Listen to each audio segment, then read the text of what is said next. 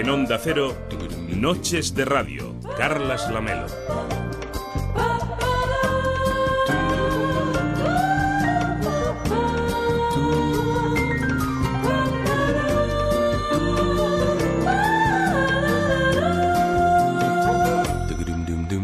¿Qué tal? Muy buenas noches. Hoy venía caminando por la Rambla y pensaba en la vergüenza. Ese sentimiento que estremece nuestro cuerpo a menudo cuando hacemos o decimos algo de lo que nos arrepentimos a continuación. A veces son los asuntos más pueriles los que nos dan vergüenza y otras la vergüenza se manifiesta cuando se descubre una trama de falsedades o se destapa un comportamiento inadecuado. Pero la, eh, la, vergüenza, en este caso más interesante, es aquella que genera el pudor, el recatamiento sublimado que desnaturaliza conversaciones trufadas de tabús, por ejemplo. En el sexo pasa mucho. Sigue habiendo mucho asunto vergonzoso, pudoroso, oculto, fruto de la tradición, de las dinámicas sociales y de la intimidad que normalmente acompaña cualquier práctica sexual. Nos parece que la sociedad está más abierta que nunca para abordar estas cuestiones sin prejuicios y que la práctica sexual se expande hacia horizontes nuevos o por lo menos más generalizados que en sociedades un poquito más puritanas. Los datos indican, por ejemplo, que cada vez más ciudadanos desenmascaran sus deseos ocultos y reconocen, en determinados ámbitos, que no les importaría, por ejemplo, protagonizar una escena de las 50 sombras de Grey, o de textos, algo menos edulcorados, sobre prácticas sexuales poco ortodoxas. El intercambio de parejas, por ejemplo, el uso de juguetes eróticos o los juegos de rol sexual ganan terreno en un mundo donde experimentar es cada día más importante, sobre todo para mostrarlo en las redes sociales, aunque de sexo en Instagram todavía hablamos poco. Pese a los cambios sociales y al reconocimiento de los gustos más ocultos y obscenos de cada cual, sigue siendo tabú abordar determinadas fantasías, reconocer según qué prácticas o apuntarse a determinadas modas del nuevo fetichismo, incluso dentro de la pareja. Dicen los sexólogos que en ocasiones cuesta mucho que él le explique a ella lo que desea probar y que ella confiese sus preferencias más morbosas. El sexo todavía hoy sigue siendo un tema tabú y hay mucha gente que lo prefiere, que prefiere que sea tabú, que cree que corresponde a la esfera privada y que se hace muy bien recatando emociones, deseos y caprichos eróticos, porque a veces confesarlo equivale a restar emoción a la práctica furtiva o a la parafilia y otras veces significa exponerse a un juicio que no todo el mundo está dispuesto a soportar. Bueno, dígame, ¿qué le pasa a usted? Estoy enamorado de una oveja. Perdone, ¿cómo ha dicho? Que estoy enamorado de una oveja. Comprendo. Verá, doctor, allá arriba en las montañas donde llevo a pacer mi rebaño, es todo tan bonito bajo el cielo estrellado. En aquella soledad, estoy tantas horas solo que a menudo deseo una mujer. Pero, doctor, allí no hay mujeres y yo soy soltero. Y una noche, el verano pasado, yo no podía resistir más. Necesitaba darle a mi cuerpo lo que pedía. Y entonces la vi. ¿A quién? A Daisy. La oveja. Llevé a Daisy a un lugar resguardado y allí, bajo el cielo armenio, hice el acto sexual. ¿Con la oveja? Naturalmente. Hoy en Noches de Radio nos preguntamos por qué nos sigue costando hablar de sexo o de determinados temas sobre el sexo. ¿Cuáles son las prácticas que no confesamos en nuestro entorno pero que erotizan nuestras fantasías? 93 343 54 50 noches onda es y también en las redes sociales puedes compartir con nosotros tu experiencia esta madrugada en arroba noches radio Twitter y en facebook.com barra noches radio. Si lo prefieres, nos mandas un mensaje de voz en WhatsApp, una nota de voz al 676 760 908 676 760 908.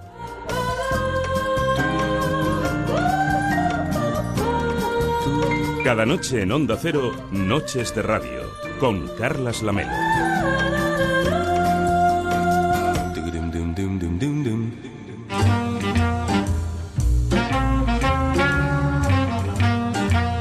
El cóctel de esta noche.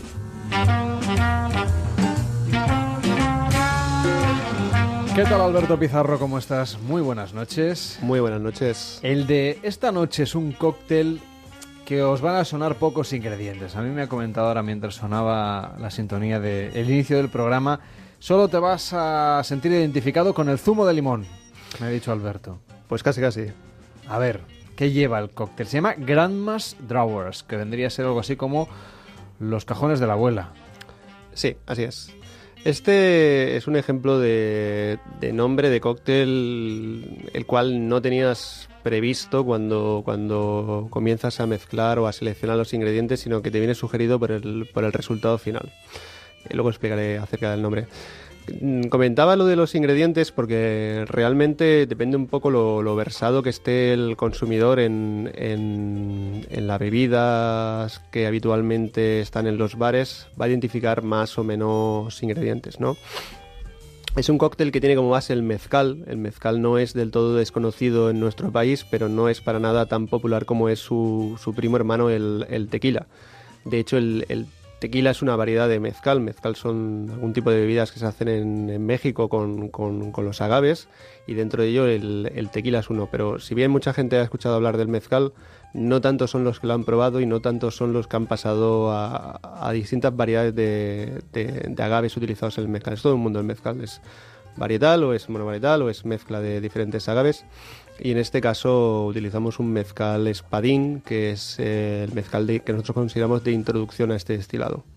O sea, si alguien quiere probar el mezcal, que se quede con esta variedad llamada espadín. Espadín es quizás la... La marca, ¿no? No, es quizás la manera de entrar en el mezcal, si vienes del mundo del tequila, que, menos te va a chirriar, ¿no? Sí podemos encontrar mezcales muy, muy ahumados, muy, muy salinos, pero en el caso de los mezcales de de, de en base a agave espadín son, son un poco más fácilmente identificables. ¿Y qué graduación, o sea, qué tiene más graduación? ¿Un tequila o un mezcal mm, de este tipo espadín? Encontramos mezcales con una graduación un, pelito más alta. De todos modos, eh, las graduaciones se adaptan para, para los diferentes mercados y, y, el mercado español está acostumbrado a una graduación de 40 grados y ya se están haciendo mezcales también para, para nuestro mercado. 40 grados a escala internacional es mucho, poco, estamos por encima, por debajo de la media. 40 grados que, para ser certeros no, no se dice grados, porque grados es angulación o temperatura, se llama porcentaje volumétrico, le llamaremos grados, que es como... 40%, ¿no? Exacto, 40%. Es la graduación que se determinó que era la ideal para una vida como el vodka. Así que es el, digamos, es el, el baremo sobre el que se rige la, la, bebida, la bebida espirituosa, tanto ginebra como como vodka, como whisky, etcétera. 40, digamos, es si no es el mínimo legal en algunos casos, es la media. O es la media o es la medida más habitual, mejor dicho. Pero hay países donde esto les parecerá poco. Hay países donde, eh, como la cantidad de alcohol que se sirve por, copa es eh, de espirituoso es menor, ellos agradecen más el hecho de tener una bebida de más alta graduación. Por ejemplo, ¿en qué países? Por ejemplo, Inglaterra. En Inglaterra está, está controlada la cantidad de espirituoso que se sirve por, por copa, entonces ahí es popular el, las ginebras, por ejemplo, de un pelito más de graduación hasta llegar a los 50, a los 50 grados. O sea, tú cuando vas a Londres te encuentras con que tienes que preparar cócteles con unas restricciones que aquí en España no tenemos. Mm, no me he visto en la necesidad profesional de, cobrar los cócteles, de servirlos. como consumidor. Exacto. El tema del cóctel funciona un, un, punto diferente a lo que funciona la bebida, la bebida combinada y hay más libertad para, no sé por qué resquicio legal, pero nunca he encontrado lo que sí que he encontrado a veces cuando he salido a locales más informales a tomar algún combinado. Bueno, pues vamos allá a preparar ese Grandmas Drawers. Pues el Gran Madras, el primer ingrediente es el mezcal. Utilizamos un, mezcal, como te he comentado, de una variedad espadín. Un tipo de vermut determinado, que es un vermut francés llamado la Cantigny. La Cantigny Dry, que utiliza una serie de especias y de hierbas en su formulación, que lo hace un punto diferente. Tiene más de, de, hinojo, tiene más de cilantro incluso en, en su formulación y es un vermut muy, muy, muy herbáceo con unas notas muy, muy prominentes, sobre todo a anisados. Zumo de limón y después utilizamos un, lo que nosotros llamamos un sirope de vino aromático, que lo que hacemos es coger un, tomar un, un vino verdejo, un vino blanco, lo desalcoholizamos llevándolo a temperatura, de modo que se, se evapore el alcohol y sobre él hacemos una infusión de tomillo limonero, lo dejamos una noche, tomillo limonero, y con este producto, después de filtrarlo, hacemos un sirope. El cóctel lo agitamos en coctelera, lo servimos en, una copa. La primera vez que lo, que lo servimos al equipo, antes de, ponerlo en, cartas, es un cóctel del, que hemos tenido en cartas hace poco, dijo, esto huele raro, esto huele como el cajón de mi abuela. que de ahí viene, viene el nombre. Y el nombre es vuestro. Sí, sí, el nombre lo, lo, lo, pusimos. Esto huele al cajón de mi abuela. Y alguien dijo, sí, sí, al cajón de las medicinas de mi abuela, para ser exacto. Pues ahora hay que prepararlo. Lástima que en la radio no... En fin, el aroma no se pueda trasladar, pero lo voy a probar y os lo voy a contar un día. Que vaya muy bien, Alberto, hasta mañana. Buenas noches. Hasta mañana. En Onda Cero, Noches de Radio, Carlas Lamelo.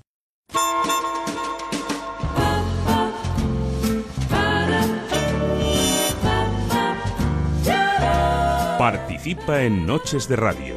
93 343 5450.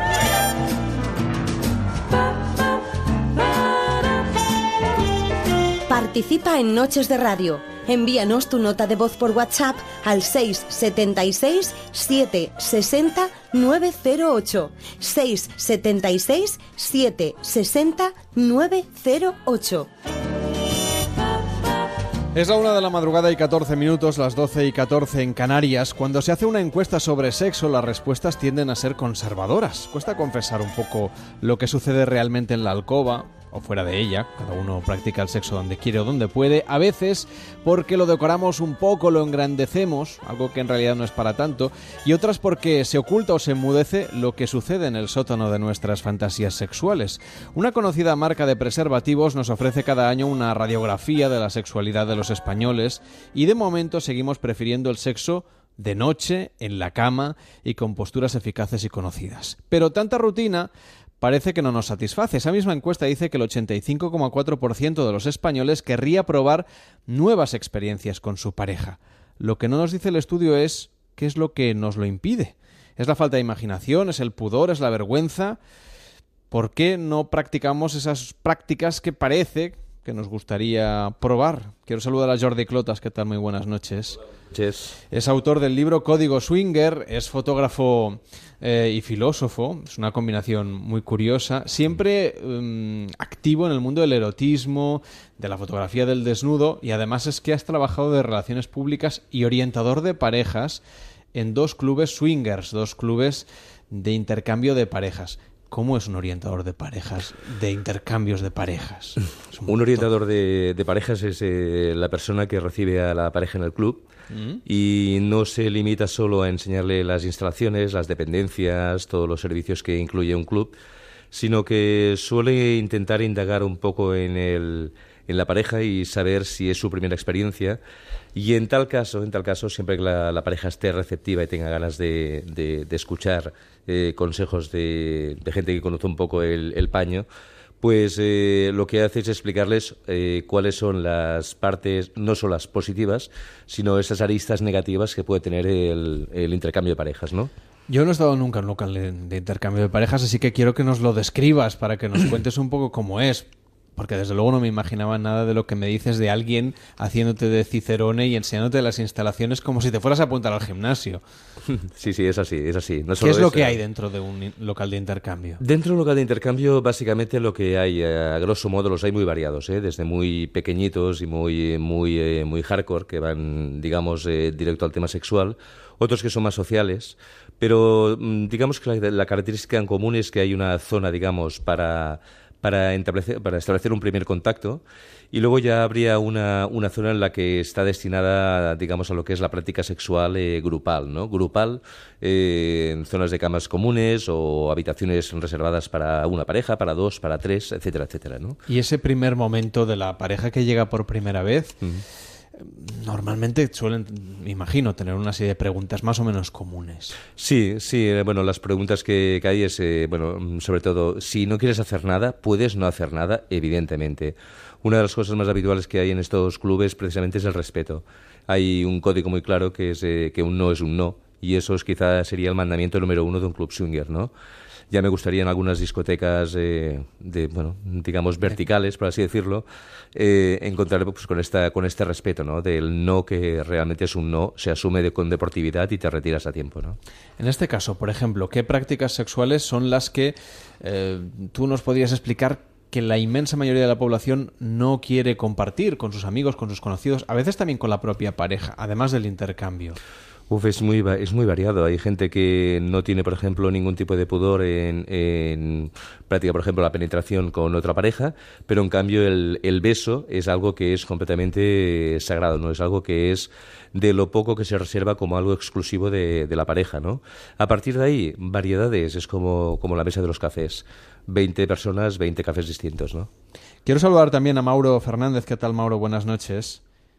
Buenas noches y un saludo a la distancia. Bueno, un abrazo a México, que es donde estás ahora mismo, aunque tú en realidad trabajas en el Instituto Costarricense de Sexología.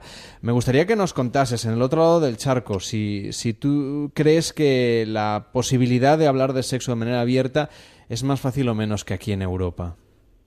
No, diríamos que es un legado occidental. Diríamos que para toda la sociedad occidente todavía queda ese rezago de oscurantismo sexual. Mas no nos preocupa tanto cuando eso se refiere al medio social. Es decir, todavía la sexualidad no sigue siendo un tema de las agendas políticas prioritarias de nuestros gobiernos. Pero nos preocupa más cuando ese frío, cuando ese hielo, cuando esa distancia o cuando esa timidez invade a la pareja. Es decir, son muchas las parejas al otro lado del charco o de este lado que realmente no se han encontrado sexualmente, que realmente no han podido realizarse uno y otro como persona, como ente sexual. Y buena parte de las veces por un mal desempeño sexual que tenemos los occidentales. Óigase muy bien. Hay que ponerle el énfasis porque en materia sexual no hay diferencia entre decir España, Argentina, Costa Rica o Alemania. Las estadísticas siguen siendo igual de Asayama, de Scofield, de Hunt o las nuestras, en el sentido que es una cultura más que una sociedad en particular. Entonces, en este caso, ¿quiénes son más abiertos en cuestiones sexuales? Si no somos los occidentales, ¿quiénes nos llevan ventaja? Ah, sin lugar a dudas, vamos, por decir algo, los polinesios, por decir algo, todo lo que fueron las culturas. Eh, es decir, en el momento en que se crea nuestra cultura, se crea el tabú sexual. Todo lo que está fuera de nuestra cultura, nuestros aborígenes, a ambos lados, porque todos tenemos aborígenes, todos los que no tienen ese legado han logrado disfrutar la sexualidad como una actividad más en la cotidianidad y en la vida del individuo, mientras que nosotros lo hemos cargado con una atmósfera pecaminosa que todavía nos cuesta deshacernos de eso a la hora de llegar al lecho marital. Y en este sentido, ¿cómo es el amor o las relaciones de pareja tradicionales en Polinesia para poderlo contar y podernos comparar? Ah, si tuviéramos que decir se inicia a temprana edad, hay una enorme libertad. Imagínense que con solo decir, para buena parte de los, de los países occidentales, la frecuencia de relaciones sexuales es de dos a tres por semana. Y así como que exigido. En otros, en otros lugares llega a 10, 12, 15 como parte habitual de la forma en que se vivió la sexualidad. Y digo que se vivió porque la influencia occidental ha sido abarrasadora, es decir, ha arrasado con culturas y tradiciones y desde luego que cada vez se va occidentalizando más.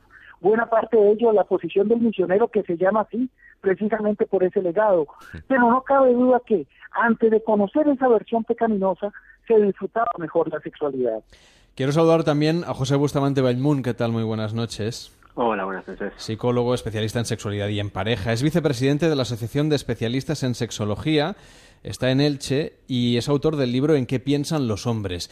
No hablaremos de hombres o mujeres por separado, pero sí me gustaría saber si ellos o ellas son en general más lanzados a proponer nuevas prácticas sexuales a la pareja, si es una cosa que tiene que ver con el género o todo lo contrario, si eso depende más bien de las personas. No, hoy en día ya no creo que eh, en el momento en el que estamos ya no hay una diferencia de género sobre a la hora de, pedir cambios, ¿no? De pedir eh, esa, esa exploración de, la sexualidad. Lo que sí encontramos donde estamos un poco más todavía encorsetados es en lo que se espera de nosotros, ¿no? En lo que se espera como hombre y en lo que se espera como mujer. Entonces, quizá esas peticiones de, esa expresión de, nuevas fantasías o nuevas ideas de, para vivir la sexualidad se encorsetan más en, la idea de lo que yo espero eh, de ti como, como mujer o lo que tú sientes que esperas eh, de mí eh, como hombre. Entonces, en este caso, ¿qué mitos deberíamos romper esta noche para que la gente empiece a explorar, pero de una manera más, autosuficiente y segura, es decir, sin tener esos temores al juicio de la pareja, de uno mismo y del entorno? Claro, principalmente entender que si exploramos, es, eh, que explorar es una buena cosa siempre que, los dos deseamos eh, pues encaminarnos un poco ahí, no desde la necesidad, sino desde el placer, no el, no el cómo eh, tenemos un problema y, tenemos que buscar diferentes formas de afrontarlo, sino como algo eh, más parecido a, un juego y a un, un, compartir entre ambos. ¿no? Los tabús, pues al final es una cuestión de, sentir cómo eh, pues, esas ideas preconcebidas que como hombres, por ejemplo, nos dicen pues que nos va a gustar el sexo más activo, por ejemplo, en el que vamos a tener que siempre dar la talla a la hora de las relaciones sexuales, eh, y por contra, pues las mujeres, la idea de, que eh, no se van a sentir tan cómodas tomando un papel más dominante en el sexo o incluso eh, la, propia idea de que la, fogosidad o la expresión sexual no está bien acompañada dentro de, mujer dentro de la mujer porque en muchos casos encontramos que, incluso en la práctica aparece esa idea de, hombres que se sienten un poco más acomplejados por una expresión claramente eh, sexual por parte de ella. ¿Todo eso genera problemas luego de pareja? Es decir, ¿acaban las parejas en terapia por seguir estos roles preestablecidos?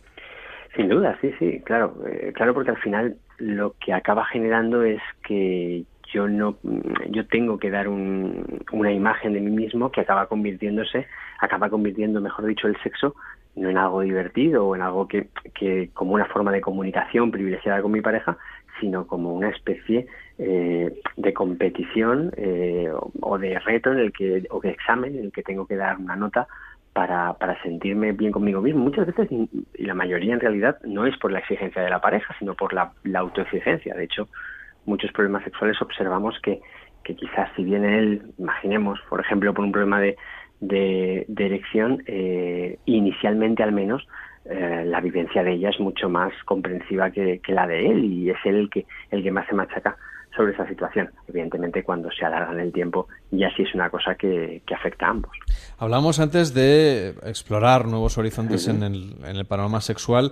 ¿Qué mm, prácticas sexuales eh, recomienda usted a las parejas que se someten a terapia o a los oyentes que nos pueden estar escuchando para intentar, de alguna manera, también avivar la llama de la pasión, sobre todo tras una, un largo periodo pues de, de convivencia o de monotonía o de crisis eh, sentimental o sexual?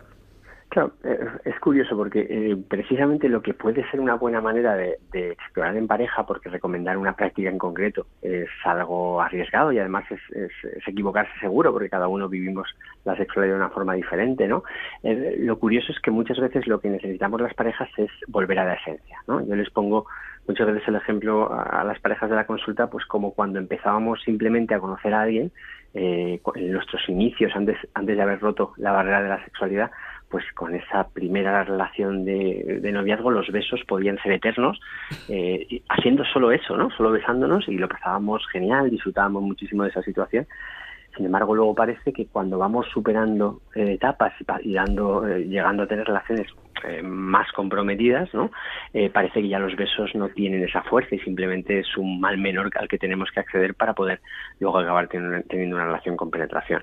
Entonces, el volver a poder disfrutar, y hay ejercicios que, podemos recomendar para, para obligarnos un poco a, deshacer el camino y a volver a disfrutar de, cuestiones tan, sencillas como un beso, una caricia, un, susurro, un juego eh, de seducción del uno del otro, pues esa parte de, exprimir más toda esa toda esta parte sexual eh, nos va a ayudar mucho a, a potenciar nuestra, nuestras relaciones sexuales. Y sin aconsejarlo de manera genérica, ¿alguna tendencia, algún juego, alguna práctica que usted haya detectado que las parejas le cuentan con mayor frecuencia? Más allá de lo que era, como nos decía eh, el doctor Mauro, eh, el sota, caballo y rey, que podría ser la postura del misionero y poco más. me, me, me, me, sabe mal no poderte decir una práctica en concreto, ¿eh? pero eh, sería es que realmente no hay una práctica que sea la clave, que ostras, probamos esto y de repente ha cambiado nuestra, nuestra vida sexual. Eh, lo que es importante, y fíjate, como práctica sexual es muy interesante la, la comunicación de la que hablábamos antes, ¿no? Esa vergüenza o ese tabú que puede ser hasta sensato eh, si uno decide, eh, porque uno debe decidir con quién comparte su intimidad sexual y con quién no, en pareja no debería existir nunca, ¿no? Yo debería poder contarle a mi pareja lo que me apetece en cada momento y, saber que no me voy a sentir jugado por ello. Entonces, un ejercicio como el, podernos contar lo que nos apetece sin miedos y, el otro hacer el ejercicio de recibirlo, eh, ya es un, un comienzo estupendo. Y como terapeuta de pareja, ¿se encuentra con parejas que uno de los dos o los dos quieren practicar el intercambio, como nos contaba antes Jordi? Realmente eh, no es algo que te llegue a la consulta como una demanda, ¿no? De que, uno de los dos quiere, quiere llevarlo a cabo o que la pareja viene a consulta por ello, ¿no? Sí que a veces eh, vienen parejas que eh, como consecuencia de no un buen acercamiento a ese, a ese tipo de, de experiencia, quizá porque no han estado bien asesorados, quizá porque tienen una expectativa errónea o no han medido bien los riesgos de esto si empiezan a tener dificultades por ello. Evidentemente, las parejas que les va bien en este tipo de prácticas no, acuden a, terapia por este motivo. ¿no? Entonces, sí que es verdad que muchas veces tiene más que ver con, con una expectativa errónea, por eso explorar es genial, pero siempre hay que ser conscientes de cómo nos vamos a sentir, de no sentirnos presionados nunca por la pareja o por contentar al otro y, medir muy bien la diferencia de lo que es el mundo de la fantasía, donde algo me puede parecer súper erótico y excitante, incluso compartirlo como juego con mi pareja, pero a la hora de llevarlo a la práctica muchas veces me doy cuenta que, que, no solo es decepcionante, sino que muchas veces incluso me hace daño desde el punto de vista emocional. Jordi, nos contabas al principio que cuando una pareja llegaba por primera vez le contabas un poco los pros y los contras, además de las instrucciones. ¿Qué inconvenientes eh, puede tener eh, y luego, ¿qué ventajas el hecho de hacer un, practicar un intercambio de parejas? A ver, empecemos por las, por las ventajas. Las ventajas prácticamente es esto, es la, eh, la ruptura con, eh, con, esa monotonía, con, ese, con esa monogamia que cada vez parece que está más de moda el condenarla ya al ostracismo, como si fuera una práctica que ya hubiera pasado de, hubiera pasado de moda. Eh, cada vez hay más, más, libros, más estudios que apuntan a, esta monogamia como, como, algo que es eh, impuesto de manera cultural y que, por tanto, de, de forma natural eh, intentamos, como podemos, pues salir al paso de ello, ¿no? A través de la promiscuidad.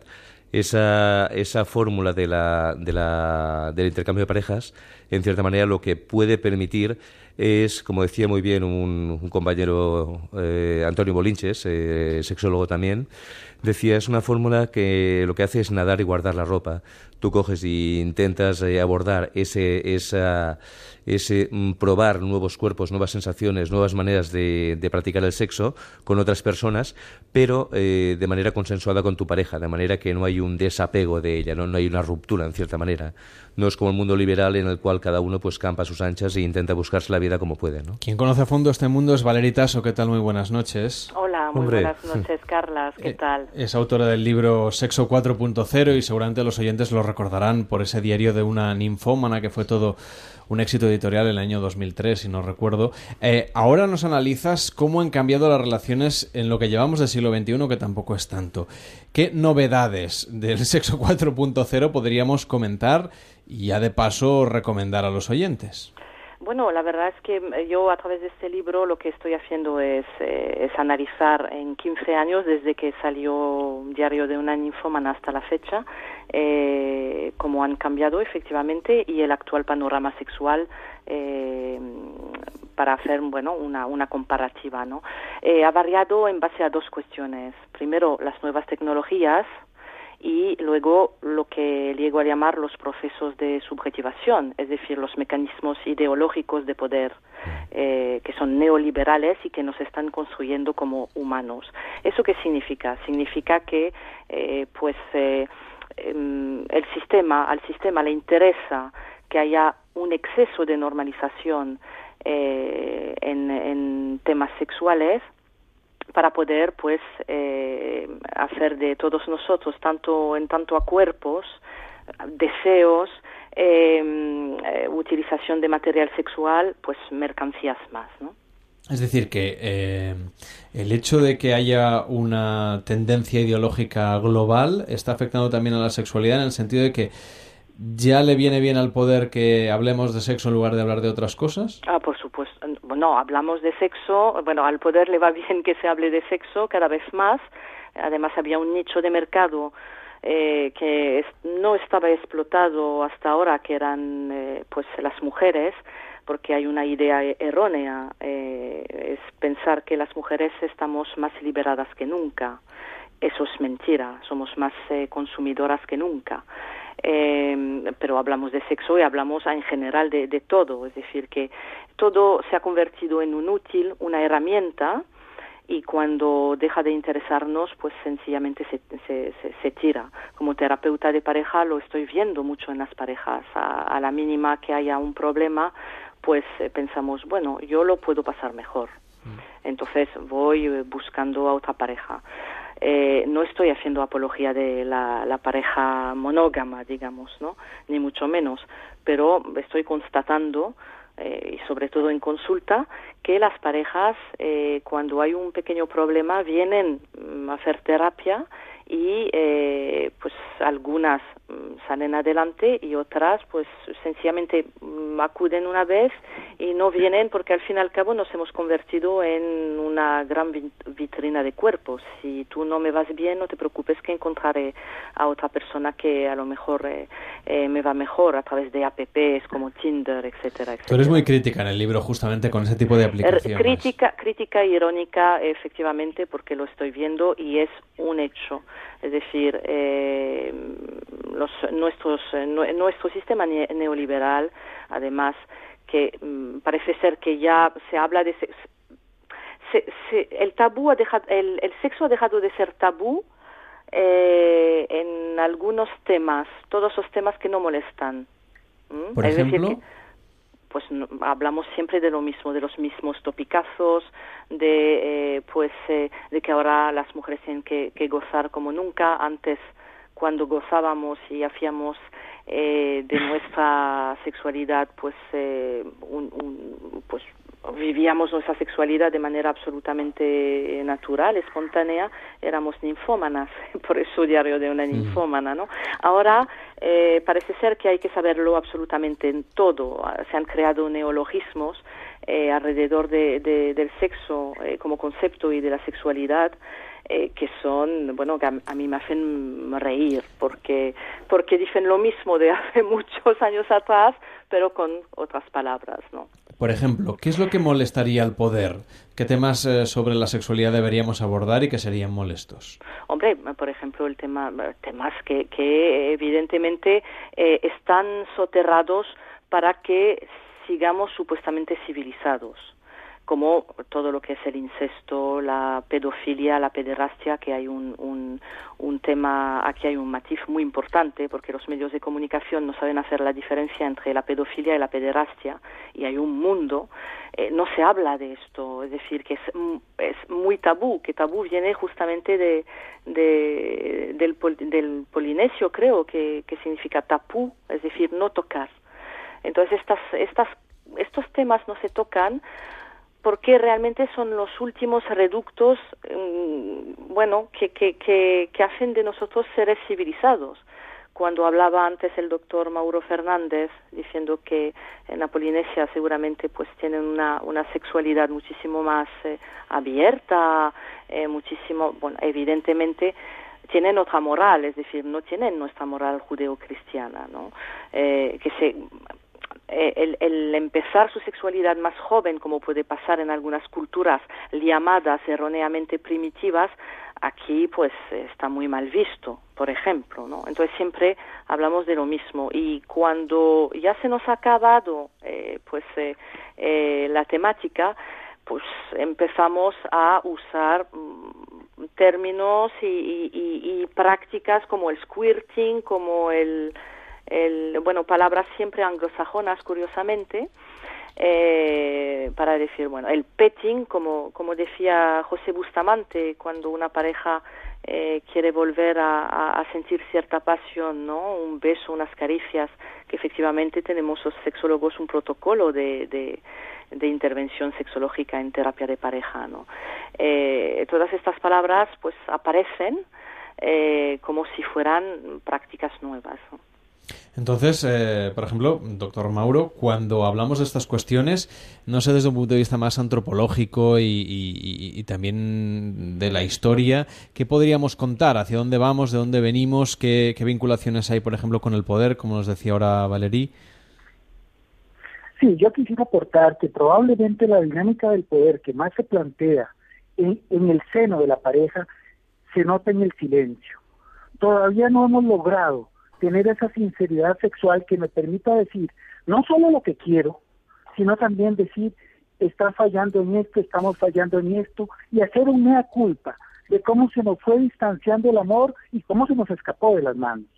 Yo creo que, digamos, si uno tuviera que darle un consejo a las parejas, es que no hay ninguna razón para separarse por un asunto sexual. Es decir, podemos separarnos por mil razones, incompatibilidad, por, por problemas de control de impulso, lo que usted quiera. Pero hoy los problemas sexuales se pueden resolver. Pero muchas veces los incubamos, los vamos consintiendo para no herir la susceptibilidad de uno o del otro, ya sea esa pleitesía al macho o ese temor de que yo como mujer, ¿cómo le voy a decir? o cómo realmente voy a disfrutar o a manifestar lo que quiero. Ese es el legado que todavía sigue siendo un centro de poder dentro de las parejas que nos distancia, no solo en decir quiero, sino en que estoy fallando. Y lo menciono porque probablemente el 70% de la población masculina en Occidente tiene problemas de eyaculación precoz. Las cifras son iguales, 50% para problemas de erección. Lo mismo podemos decir de las mujeres con un 50-60% de problemas de deseo en consecución del orgasmo. Y si la realización del acto anda mal y no somos capaces de hablarnos, probablemente ya comenzamos a divagar en todas las penumbras que eso significa. Tenemos oyentes que nos escriben, por ejemplo, Rubén dice, los hombres nos sentimos más cohibidos a pedir a nuestras parejas algo nuevo por miedo a alguna reacción, tipo, por ejemplo, una discusión. Y había algún oyente por aquí que también decía lo mismo, más o menos por aquí. Eh, yo creo que, nos dice DS, no proponemos nada a nuestras parejas por miedo a un bofetón o a una orden de alejamiento. Quizá va un poco más allá. En cualquier caso, entendemos que es eh, de, forma irónica. Valerie, tú nos comentabas antes que, bueno, que nos cuesta de alguna manera, pero que también vemos que hay un horizonte por ahí fuera un poco idealizado. ¿Te da la sensación o has tenido en, en consulta parejas o personas que han roto sus relaciones de pareja porque en comparación no se iban a ese supermercado de las aplicaciones y al cabo del tiempo han vuelto diciendo bueno pues pues quizá no era para tanto Sí, me ha pasado, sí, sí, efectivamente no es para tanto. Yo estoy totalmente de acuerdo con lo que acaba de, decir el doctor Mauro Fernández, decir que el, el, estamos sobrevalorizando el sexo y además estamos en un exceso de normalización. Normalizar está bien, excederse en la normalización lo que hace es banalizar eh, cuando el sexo necesita, creo yo, un poco de interdicto, un poco de prohibición, porque estamos, yo lo que estoy viendo es que se está, mm, está desapareciendo el morbo, ¿no? Pero sí que es verdad que una pareja se compone de, tres elementos fundamentales, eh, que son el amor, los pactos y el sexo. El amor no se puede negociar de ninguna manera, o se ama o no se ama. Los pactos están de manera implícitos, pero también hay que hablar de ellos explícitamente, ¿no? Y luego el sexo se puede negociar, es decir que eh, decir, bueno, no, el sexo es lo más importante en, en la pareja y si no funciona el sexo es que no funciona la pareja, es un error, es un grave error. Hay parejas que pueden negociar sus relaciones sexuales. Al fin y al cabo es un acto cultural, como ir al teatro. Pues a mí me puede gustar ir al teatro, a mi pareja no, bueno, pues nos vamos a poner de acuerdo cómo lo hacemos, ¿no? Pero si hay un amor verdadero, es, es decir, eh, decir un amor verdadero es, es mucho decir, porque la gente confunde muchas veces este acto tan culto que es el amor, que, es, que, es, que no es para nada lo que se, se imagina la gente. Eh, se ha idealizado, el amor es resistencia, el amor es una lógica dos y evidentemente eh, pues eh, con, con, todo lo que supone de bueno y de malo, ¿no? Entonces, bueno, pues negociemos en cuanto a, a, a, sexualidad, ¿no? En caso de que haya problemas.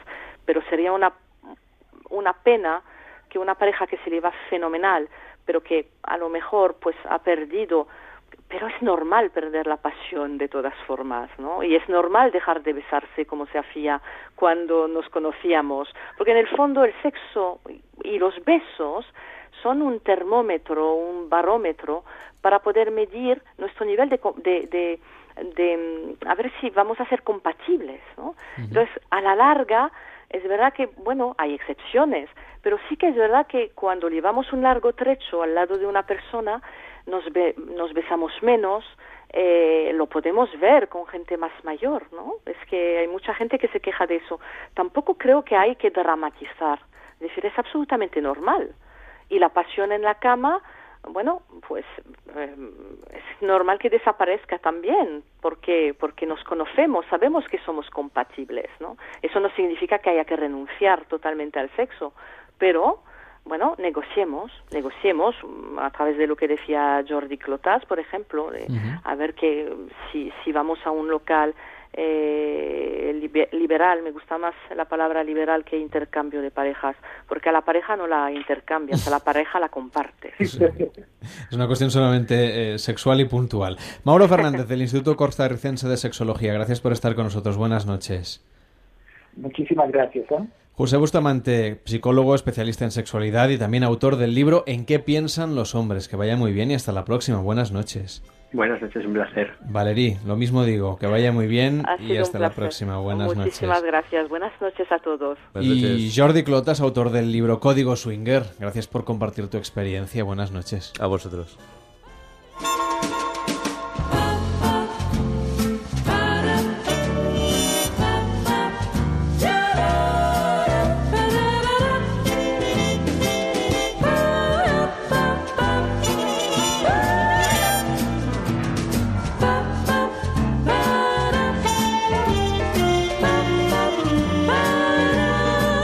Este verano, Noches de Radio, con Carlas Lamelo.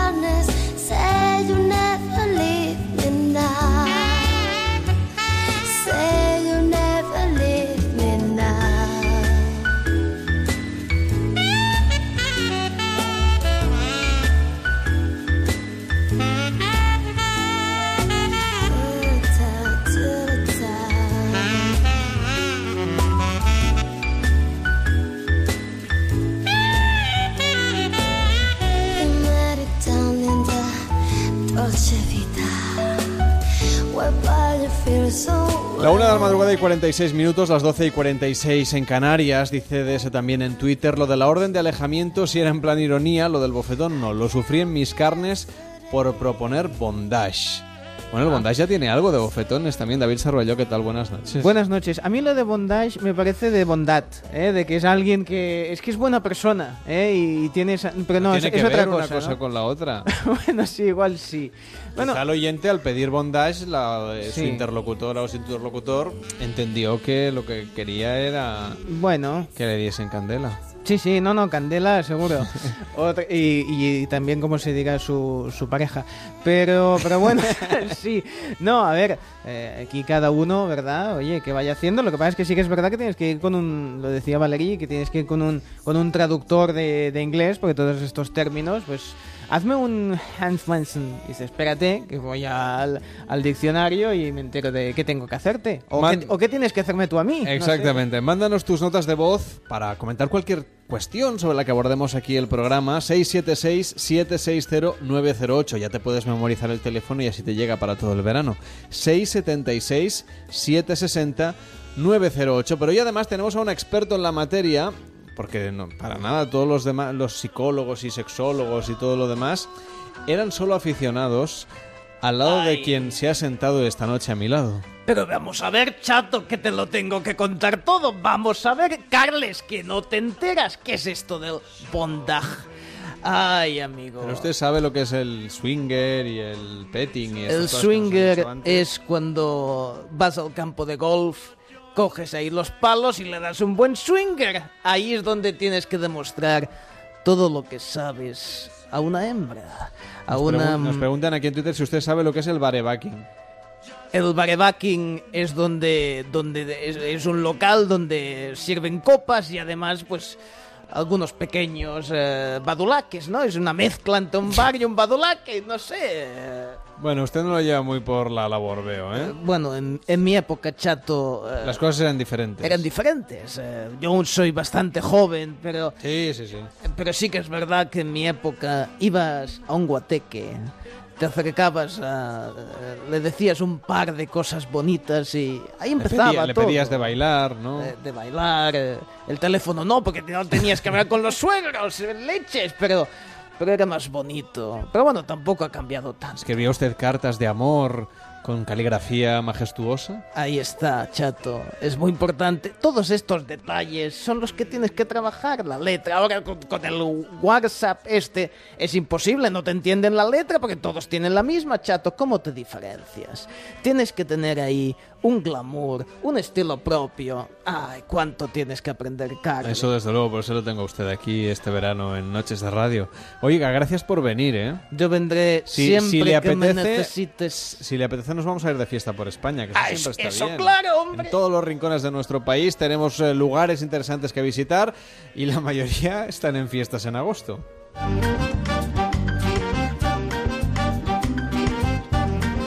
España en fiestas.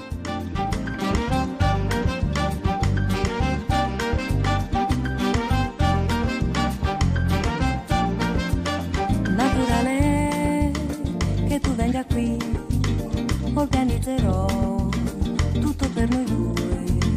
Naturale, ci sarà anche lei, ti divertirai con gli amici suoi. E poi la notte buia si farà, e con la notte chissà che accadrà. Potresti forse ricordare che hai mai avuto donne me. Recuerda que si en tu pueblo, por ejemplo, están de fiesta, nos puedes mandar un correo electrónico con tu nombre y tu teléfono y nos lo cuentas en noches arroba onda cero punto es, también en facebook.com barra noches radio y en arroba noches radio a través de Twitter. ¿Qué tal Manuel? ¿Cómo estás? Muy buenas noches. Muy buenas noches, ¿qué tal? ¿Has aprovechado para ir a alguna fiesta durante este fin de semana? ¿Qué va, qué va? En casa descansando y me he puesto a ver la televisión, a ver luego No me lo, que, lo que te traigo. Sí, Pero sí. con lo- tú que eres el más joven del equipo, que deberías estar ahí dándolo todo hasta el último minuto.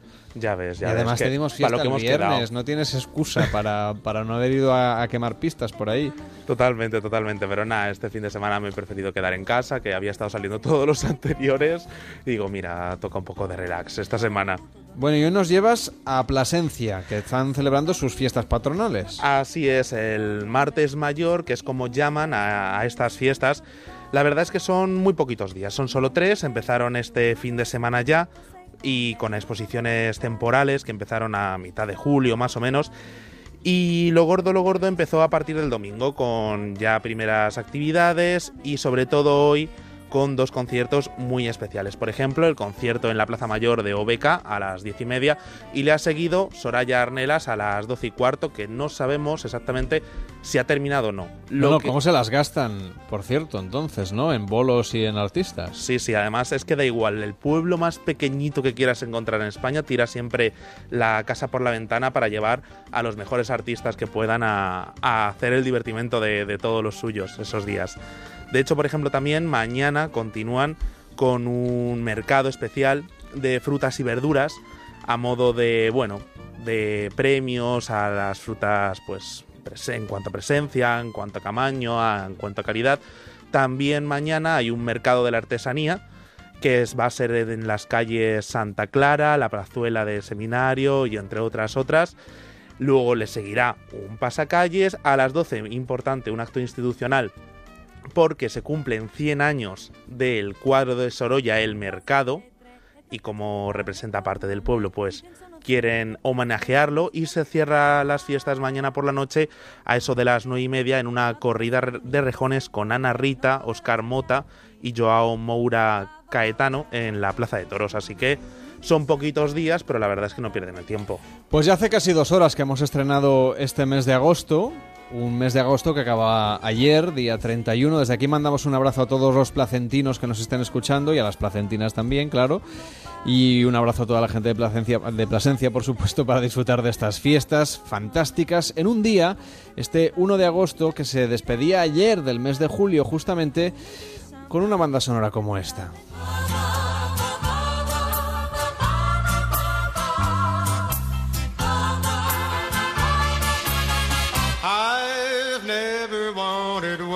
Nosotros que hacemos una oposición de Estado, porque nosotros a lo que defendemos es al Estado y por lo tanto a la sociedad, siempre vamos a respaldar al gobierno frente al independentismo catalán. Están haciendo trampas, están cambiando las reglas de juego a mitad de partido porque es un partido que van perdiendo y lo saben.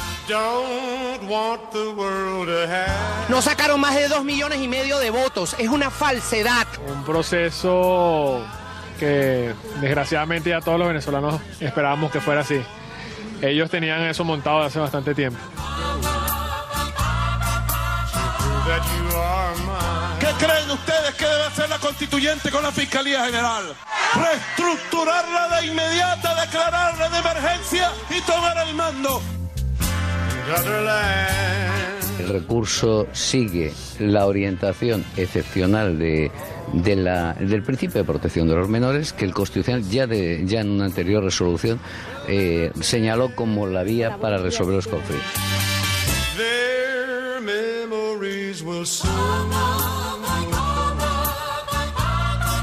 Una guardia y custodia compartida de los menores en Italia mediante una casa que se pone a disposición de la madre en Italia a cargo de mi representado y mediante el pago de una pensión alimenticia eh, a cargo de mi representado para los hijos. Creo que esto puede solucionar definitivamente el problema. Solamente el 1,7% de la población española considera que el machismo y la violencia machista es un problema. O esto cambia o este dolor y esta muerte van a seguir. Anthony Scaramucci has resigned as White House communications director. Um, more to come on that. Wow, he's only been there for about a week, and you can hear the reaction in this in this studio right now. Anthony Scaramucci was was brought on as communications director.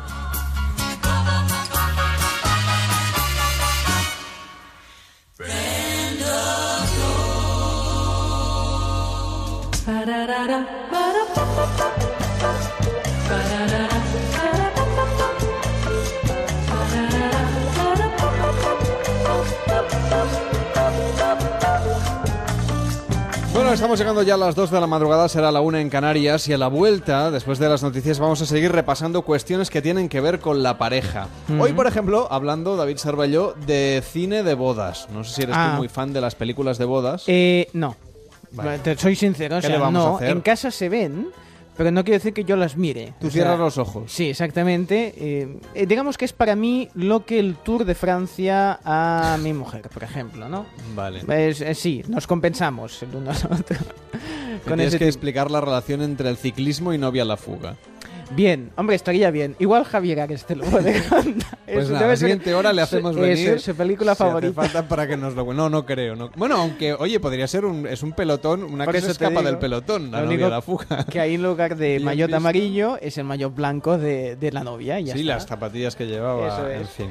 ¿Qué le vamos a hacer? Hablaremos de películas de bodas con Pablo Mérida en Noches de Radio y también hablaremos sobre cómo negociar con la pareja. Seguimos hablando del tema, Mm. del tema de pareja, pero ahora ya vestidos.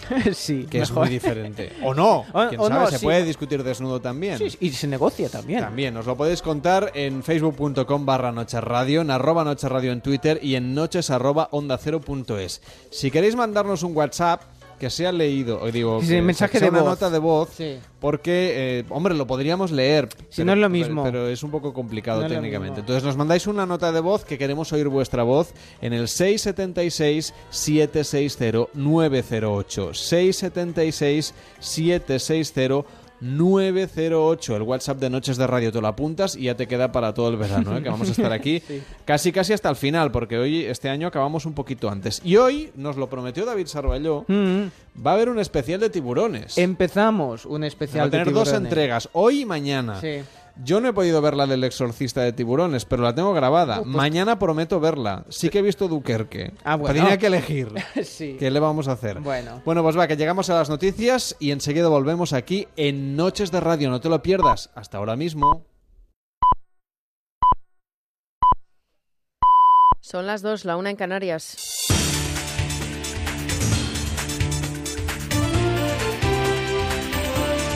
Noticias en Onda Cero. Buenas noches. El director de comunicación de la Casa Blanca, Anthony Scaramucci, ha dejado el cargo que asumió hace 10 días, un periodo que ha estado marcado por sus polémicas declaraciones y su agresiva guerra contra las filtraciones. La Casa Blanca ha explicado que una de las razones para su renuncia han sido los insultos que dirigió contra el ex jefe de gabinete de la Casa Blanca, Reince Priebus, y el estratega jefe de Trump, Steve Bannon, durante una llamada telefónica la semana pasada. Según el diario The New York Times, el presidente estadounidense ha decidido prescindir de, de Scaramucci siguiendo el consejo de su jefe de gabinete, John Kelly, que ha asumido el cargo hoy y que consideraba al ya ex director de comunicación lo suficientemente disciplinado. La portavoz de la Casa Blanca, Sarah Huckabee, ha reconocido que su salida ha sido pactada entre Trump, Kelly y el propio implicado. Creo que he sido muy clara con que el presidente pensó que era inapropiado. Pero Anthony y el general Kelly también han llegado a un acuerdo. El presidente de Venezuela ha rechazado las sanciones dictadas contra él por el gobierno de Estados Unidos tras la elección de la Asamblea Nacional Constituyente impulsada por el oficialismo chavista. Nicolás Maduro ha dicho que son unas decisiones, las de Donald Trump, que, que expresan su impotencia, su desesperación y su odio. Entre las sanciones figura la congelación de activos bajo jurisdicción estadounidense. Además, la fiscal del país caribeño ha anunciado una investigación por delitos asociados a esa elección y las muertes y amenazas que ha generado. El gobierno venezolano se prepara para instaurar la asamblea sin confirmar los pasos que dará para ello. La oposición protesta contra lo que considera un fraude en los comicios del domingo y prepara más movilizaciones. La Fiscalía reconoce que desde que estas comenzaron el 1 de abril, 121 personas han perdido la vida y casi 2.000 han resultado heridas. Además, el secretario general de la Organización de Estados Americanos, Luis Almagro, ha afirmado que desconoce la asamblea y ha, acusado a Maduro de responder al fracaso de su iniciativa con la masacre del pueblo. Violencia y muerte ejecutadas con la hazaña cobarde de los dictadores contra el pueblo. Las fuerzas represivas masacraron al pueblo venezolano. 16 personas, incluyendo menores de edad, fueron asesinadas en distintas protestas en las horas en que se desarrolló el fraudulento proceso de la Asamblea Nacional Constituyente. Y el Pleno del Tribunal Constitucional ha suspendido la reforma del reglamento del Parlamento catalán con la que el Gobierno pretende tramitar de forma express el referéndum del 1 de octubre. Los magistrados también advierten a los miembros de la mesa de que aplicarla tendría responsabilidades, incluso penales. Admiten así a trámite el recurso del Gobierno y ahora tienen un plazo de cinco meses para pronunciarse sobre el fondo del asunto. La suspensión se produce el mismo día en que Junts pel Sí y la CUP han registrado en el Parlamento la proposición de ley del referéndum de autodeterminación. El presidente Carles Puigdemont ha dicho que está dispuesto a aceptar todas las consecuencias, incluso ir a prisión antes de que ceder en el, en el referéndum. Desde Junts pel Sí, Lluís Corominas ha dicho que nadie podrá parar la votación de octubre. Convencidos, comprometidos en tirarla eh, adelante y con un mensaje claro. La democracia en Cataluña no la parará ni el señor Rajoy ni el Tribunal Constitucional. Ni el Tribunal Constitucional. Y el mundo de la cultura está hoy de luto por la muerte de Sam Shepard, actor, director y dramaturgo estadounidense a los 73 años de edad. Y también nos ha dejado la artista francesa Jean Mugo, icono del cine galo, calificada por Orson Welles como la mejor intérprete del mundo, informa Asunción Salvador. Rodó más de 100 películas y dirigió cine y teatro. También grabó discos y siguió trabajando cumplidos los 80. Una trayectoria por la que Mugo fue reconocida en festivales como el de Cannes, cuyo jurado también presidió en dos ocasiones. Fue musa de la Nouvelle Vague. Su papel más emblemático quizás sea el de la Catherine, que se disputan dos amantes en Jules y Jim, la película de Truffaut, en la que Mugo demostró que también sabía cantar. on s'est perdu de vue, on s'est retrouvé, on s'est réchauffé, puis on s'est séparé. Chacun pour soi est reparti dans le tourbillon de la vie.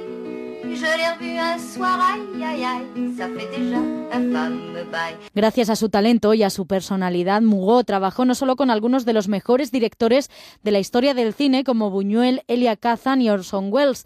También se convirtió en la primera mujer miembro de la Academia de Bellas Artes de Francia. Con ella, ha dicho la presidencia francesa, desaparece un artista que encarnó el cine en su complejidad.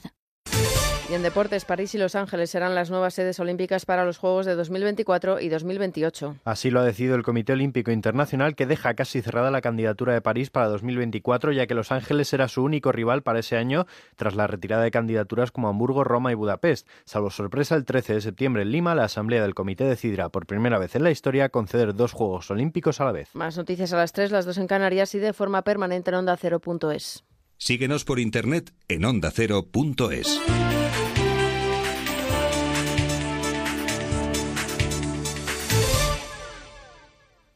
Todos los veranos llegan cosas nuevas y sorprendentes, pero ninguna como el nuevo Fusión Series, porque si lo contratas ahora tendrás Juego de Tronos y tus series favoritas para verlas como, cuando y donde quieras. Además, fibra y dos líneas móviles por 45 euros al mes durante tres meses. Cámbiate a Movistar y abre tu vida a algo extraordinario. Movistar, elige todo.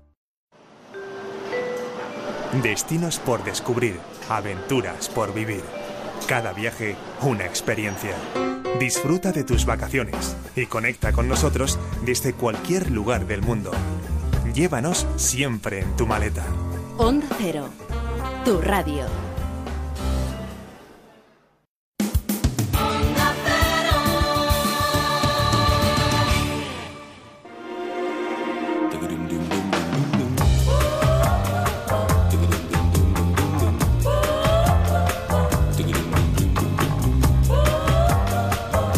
En Onda Cero, Noches de Radio, Carlas Lamelo.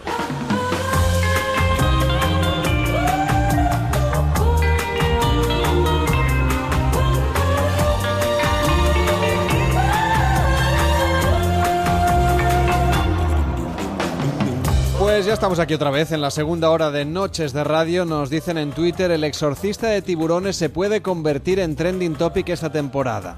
En nombre de David Hasselhoff te expulso. Bueno, mañana os traeré unos cortes del exorcista de tiburones que no he podido verla. Pero David Sarballó, que es mucho más aplicado que yo, ¿dónde va a parar?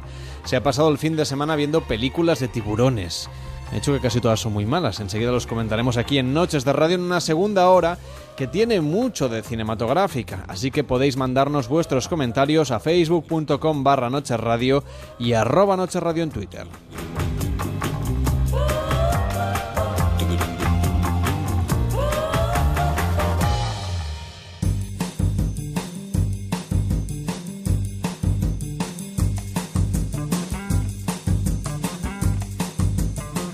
La peli de esta noche.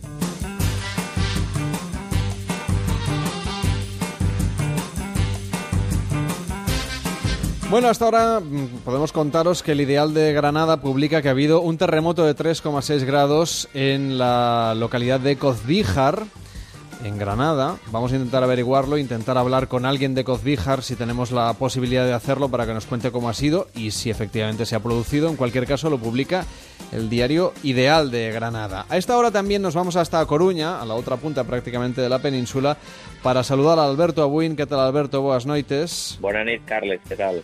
Una mente maravillosa es la peli de esta noche. Adam Smith se equivocaba. ¿De qué estás hablando? Si la atacamos todos, nos obstaculizamos. Y ninguno de nosotros se la lleva. Así que vamos a por las amigas. Y nos ignoran, porque a nadie le gusta ser el segundo plato. Pero, ¿y si nadie va a por la rubia? No nos obstaculizamos y no ofendemos a las otras chicas. Otra película maravillosa para volver a ver en cualquier momento de Ron Howard y que se llevó el Oscar a mejor película en el año, bueno, el año 2001 fue la fue la película ganadora y es el año de producción de esta cinta que merece la pena también recomendar o no. ¿Cuál es tu opinión? Bueno, eh, no es una de, mis favoritas, evidentemente. Eh, ese año estaba Gosport Park de Robert Altman, en la habitación, que había sido una especie de, sleeper ese, ese año. El Señor de los Anillos, la primera mm. entrega de Peter Jackson, que era una de las claves favoritas, y Mulan Rouge. Claro, es que realmente eh, cuando empiezas a comparar con la con las eh, con las del mismo año siempre es muy difícil ¿eh? y además con el paso del tiempo algunas parece que han ya lo hemos comentado en la semana lo comentamos la semana pasada a veces pasa que alguna que quedó finalista, para entendernos, luego resulta que ha tenido más trascendencia y, bueno, mejor, sí, sí, sí, eso supervivencia. Sí, eso es lo que comentábamos con Shakespeare in Love, ¿no? Hmm. Es esas pelis que en su momento tienen tienen una gran acogida, eh, a todo el mundo encantan, etcétera, etcétera, y con el paso del tiempo, pues eh, son otras de, de, ese mismo año las que realmente van, van aguantando y trascendiendo un poco, ¿no? El caso de Una mente maravillosa, que es la segunda película protagonizada por Russell Crowe, que gana el Oscar a la mejor película en, dos años consecutivos, aunque él no se llevó el premio. Y creo que está, él creo que está, creo que Una mente maravillosa es sobre todo una película de actores. Jennifer Connelly se, se llevó el Oscar a la mejor actriz secundaria. Está muy bien Paul Bettany también. Eh, está muy bien Ed Harris eh, y Crowe hace un John Nash eh, absolutamente extraordinario, ¿no? Luego bueno, está el señor Ron Howard, que para mí es un tío que pocas veces ha demostrado tener sangre en el cuerpo y, creo que la película peca de, bueno, de, ¿cómo, cómo utilizar un término blandengue? No es exactamente la palabra que, busco, pero va un poco por ahí, ¿no? Y un poco tramposa también en, en, en algunas cosas, pero pero bueno, había que premiar a, uno de los grandes, eh, entre comillas voy a decir, porque no soy santo de, su devoción, eh, de, Ron Howard, que es un tío muy querido en, la industria de, Hollywood, y ese año eh, fue su año, se llevó incluso un Oscar al, mejor director, que directores como Ron Howard tengan un Oscar y directores como Alfred Hitchcock ninguno, pues es algo que te llama la atención, ¿no? Cuando haces un poco de repaso en la historia de los Oscars, ¿no? Pues es lo que estamos haciendo a lo largo de estas madrugadas en Noches de Radio. Hoy hemos viajado hasta el año 2001 para hablar de Una mente maravillosa. Que tengas una feliz madrugada. Adiós, Alberto. Buenas, noches. Solo en tu boca yo quiero acabar todos esos besos que te quiero dar a mí no me importa que duermas con él, porque sé que sueñas con poderme ver, mujer. ¿Qué vas a hacer? Decídete para ver si te quedas o te vas. Si no, no me busques más. Si te vas, yo también me voy. Si me das, yo también te doy mi amor. Bailamos hasta las diez, hasta que duelan los pies. Si te vas, yo también me voy. Si me das, yo también te doy mi amor. Bailamos hasta las diez, hasta que duelan los pies. Con él te duele el corazón y conmigo te duelen los pies. Y con él te duele el corazón y conmigo te duelen los pies. Solo con un beso yo te haré acabar ese sufrimiento que te hace llorar. A mí no me importa que vivas con él, porque sé que sueñas con poderme ver, mujer. ¿Qué vas a hacer? Decídete pa' ver si te quedas o te vas. Si no, no me busques más. Si te vas, yo también me voy. Si me das, yo también te doy mi amor hasta las hasta que duelan los pies. Si te vas, yo también me voy. Si me das, yo también te doy mi amor. Bailamos hasta las 10, hasta que duelan los pies. Te duele el corazón, y conmigo te duelen los pies. Y con él te duele el corazón, y conmigo te duelen los pies. Solo con un beso, yo te haría acabar ese sufrimiento. Las noches de radio son diferentes en Onda Cero.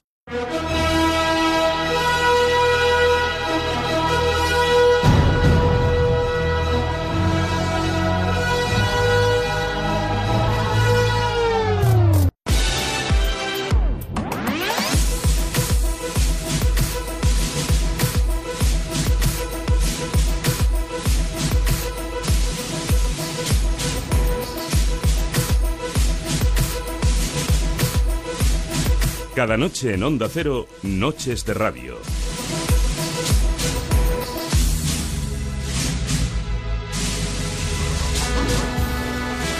Con Carlas Lamelo.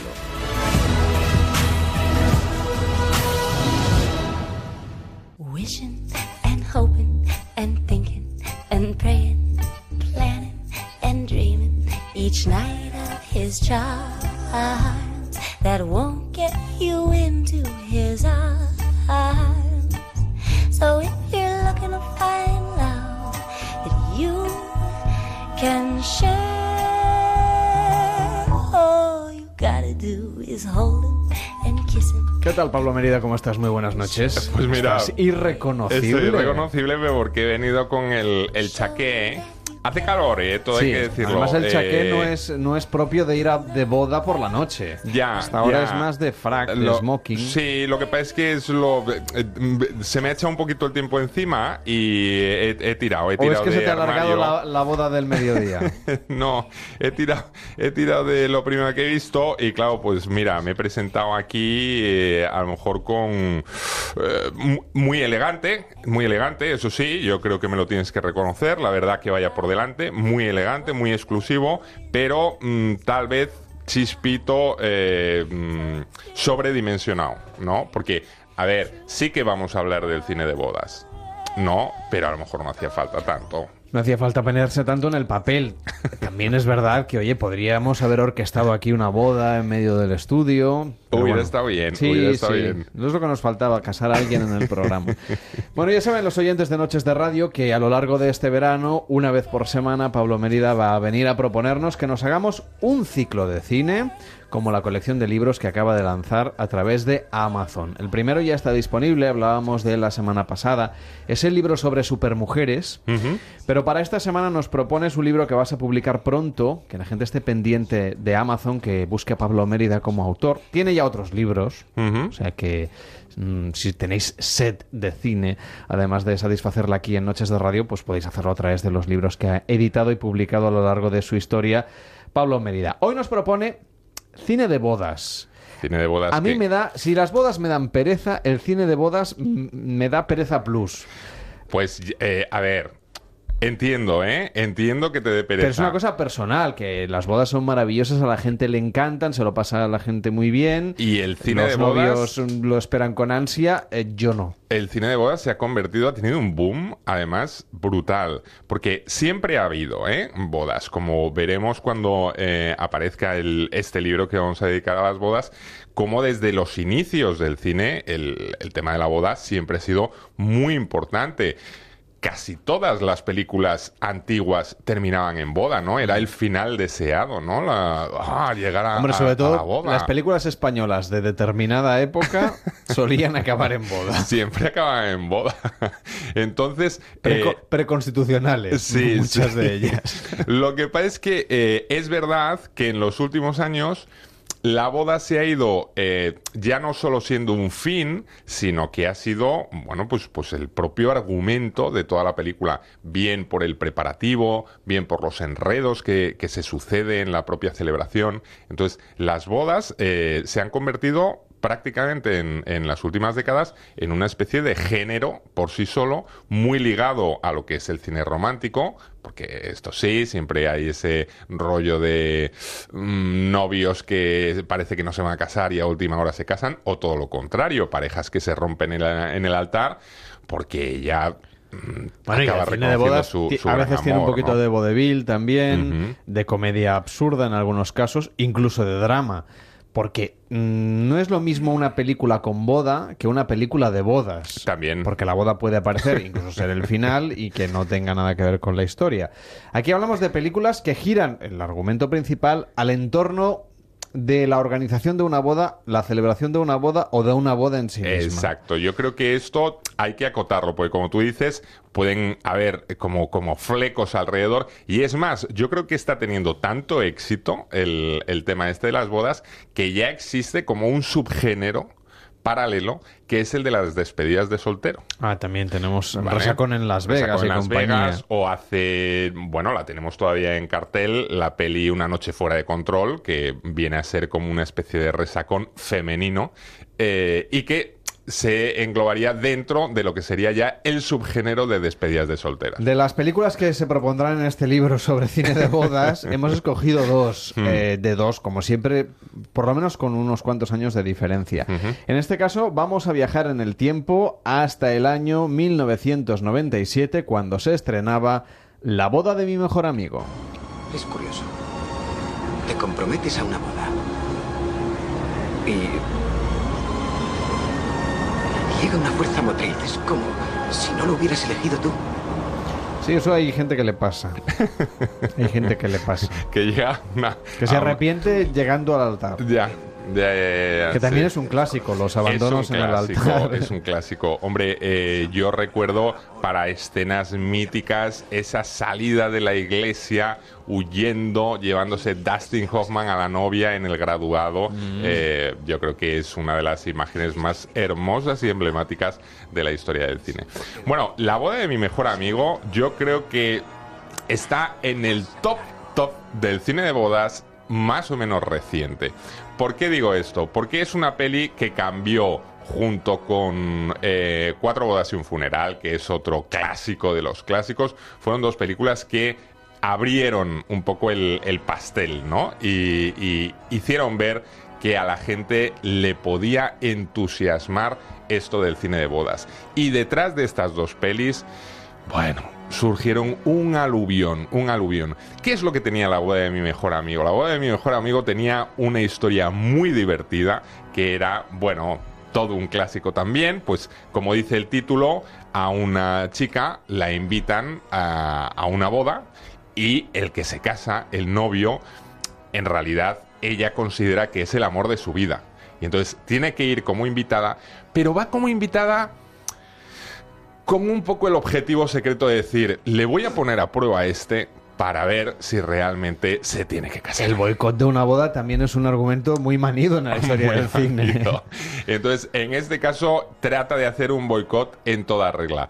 Pero, lo, ¿qué es lo que tiene mm, verdaderamente gracioso? Que cuando llega a, a, los preparativos, porque ella llega no justo a la boda, sino unos días antes, para estar allí con los amigos, la familia y tal y cual, e intentar minar este futuro matrimonio, de pronto se encuentra con que la novia, es la persona más encantadora que te puedes echar a la cara. Vamos, que no tiene fisuras. Es una cosa que ella no sabe por dónde meter mano para, para, para tratar de... Mm, reventar este, este compromiso, este romance, porque es una chica absolutamente adorable. Y esto quieras que no, proporciona muchísimas eh, escenas divertidas que están además muy bien hechas en, la película, dirigidas por PJ Hogan y sobre todo maravillosamente interpretadas por una Julia Roberts que yo creo que está en el papel de, de su carrera, una Cameron Díaz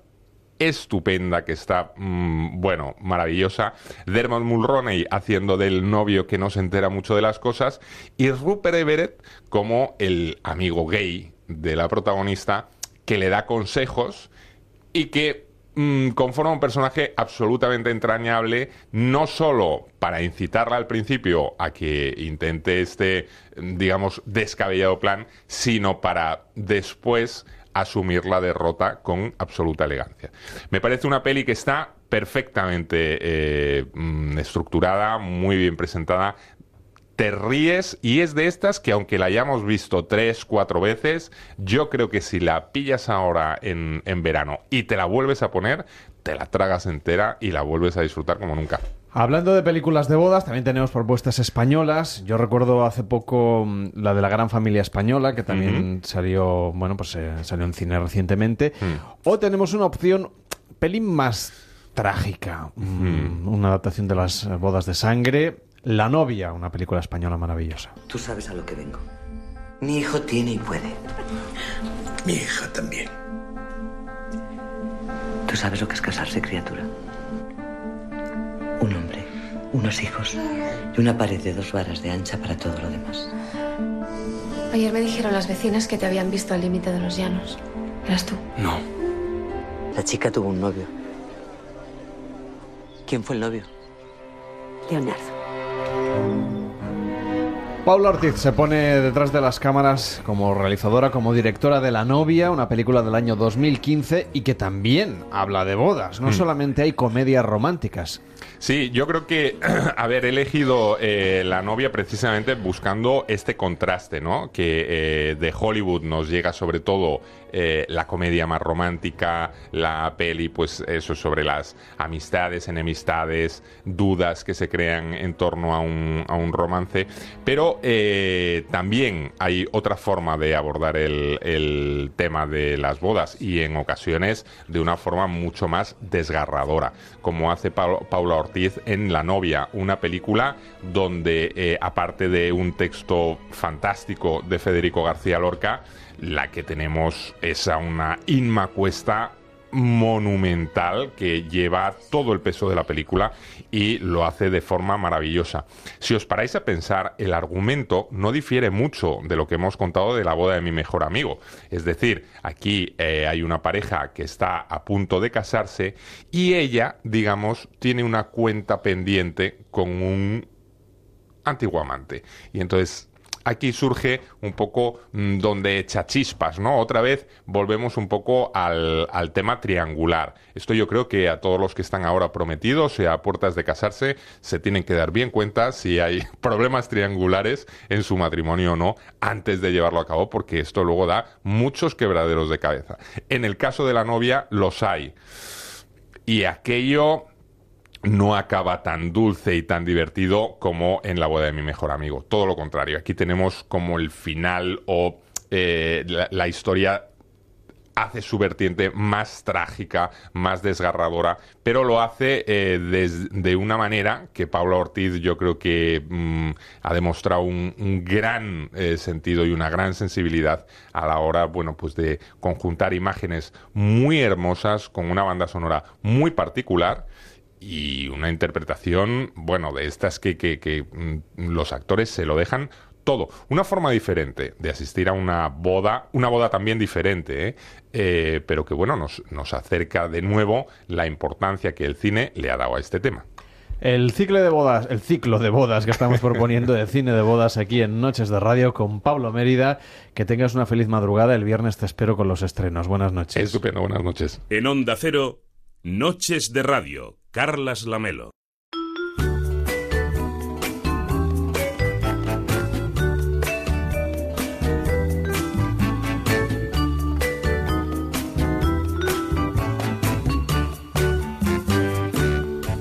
Son las 2 de la madrugada y 27 minutos, la 1 y 27 en Canarias. Una noche plácida, pero no para todo el mundo, porque se han llevado un susto pequeño, seguramente, los vecinos de Nihuelas, por ejemplo, o de Cozbíjor, que han sido el epicentro de un terremoto de 3,9 grados en la escala de Richter y que ha alarmado pues, a los vecinos de todas estas zonas. Queremos saludar a esta hora a Antonio López. ¿Qué tal, Antonio? Buenas noches. Hola, buenas noches. ¿qué Eres tal? farmacéutico en Cozbíjor. ¿Cómo ha sido este temblor? Pues eh, bueno, pues ha sido un golpe seco y se ha notado bastante. Yo llevo aquí bastante tiempo, ya treinta y tantos años, y estamos acostumbrados a los terremotos. Es una zona, la de Granada, en la cual los terremotos, pues sí, hay bastantes a lo largo del año. Y pero nunca pues como este que ha sido como un golpe muy seco, pero tampoco para alarmar ni nada, pues la gente está en la calle hablando, nadie ha salido ni nada de esto, tampoco, Es decir, que sigue la situación con una relativa normalidad porque ustedes están acostumbrados. bueno, relativa no, totalmente normalidad, no, no hay nada, bueno, sí, Pero en este caso nos decía que sí que era un terremoto un poquito más fuerte que en otras ocasiones. Sí, sí. Eh, yo de todos los que, bueno, todo el tiempo que llevo aquí, pues es el más fuerte. Ese golpe muy seco, pero ya está, muy corto, muy seco, pero que no ha habido réplicas nuevas después ni, ni nada de esto. ¿En la farmacia donde usted está se han movido los objetos en los estantes, etcétera? Pues no lo sé por qué no lo he bajado tampoco. Me preocupa. Bueno, ¿qué tal está siendo la noche en la farmacia ya que le tenemos aquí? No, pues nada, bien. Hay unos centros de salud aquí que tienen sus guardias y tal, y luego los farmacéuticos tenemos unas guardias por semana, pero normalmente en la farmacia no, no hay problemas. Quiero saludar también a Cristina. ¿Qué tal, Cristina? ¿Cómo estás? Buenas noches. Hola, buenas noches. Trabaja en la Hacienda Señoría de Nevada y justamente también está en la zona, en el área de influencia que se ha visto afectada por este seísmo que no ha sido muy grave, 3,9 grados. ¿Cómo lo ha sentido usted? Sí, pues igual, ha sido un temblor así mm, bastante fuerte. Como decía el, el compañero farmacéutico, nada, nada fuera de lo normal tampoco, que ya estamos acostumbrados. Pero eso sí que ha durado unos alrededor de unos cuatro segundos y bueno, te da susto, pero, pero bueno, tampoco ha pasado nada. ¿Y en la recepción del hotel o donde usted estaba, ha notado algún movimiento eh, que nos pueda describir? No, así de los objetos y eso como, como le preguntaba, no. Mm, lo único es un temblor general, ¿no? De, de todo y los objetos no, no se han movido ni, ni nada. Como nos decía Antonio, están ustedes acostumbrados. Es una zona con movimiento sísmico habitual. Sí, sí que, sí que hemos tenido alguno que otro ya a lo largo del año. Bueno, pues os agradecemos a los dos que, hayáis estado con nosotros, que pese a todo, pues eh, que siga la noche siendo plácida. Y hasta la próxima, Cristina. Buenas noches. Bueno, muchísimas gracias, Javier. Buenas noches. Gracias, Antonio. Que vaya muy bien. Muy buenas noches. Buenas noches. Son las dos y media, la una y media en Canarias. Esto es Noches de Radio en Onda Cero.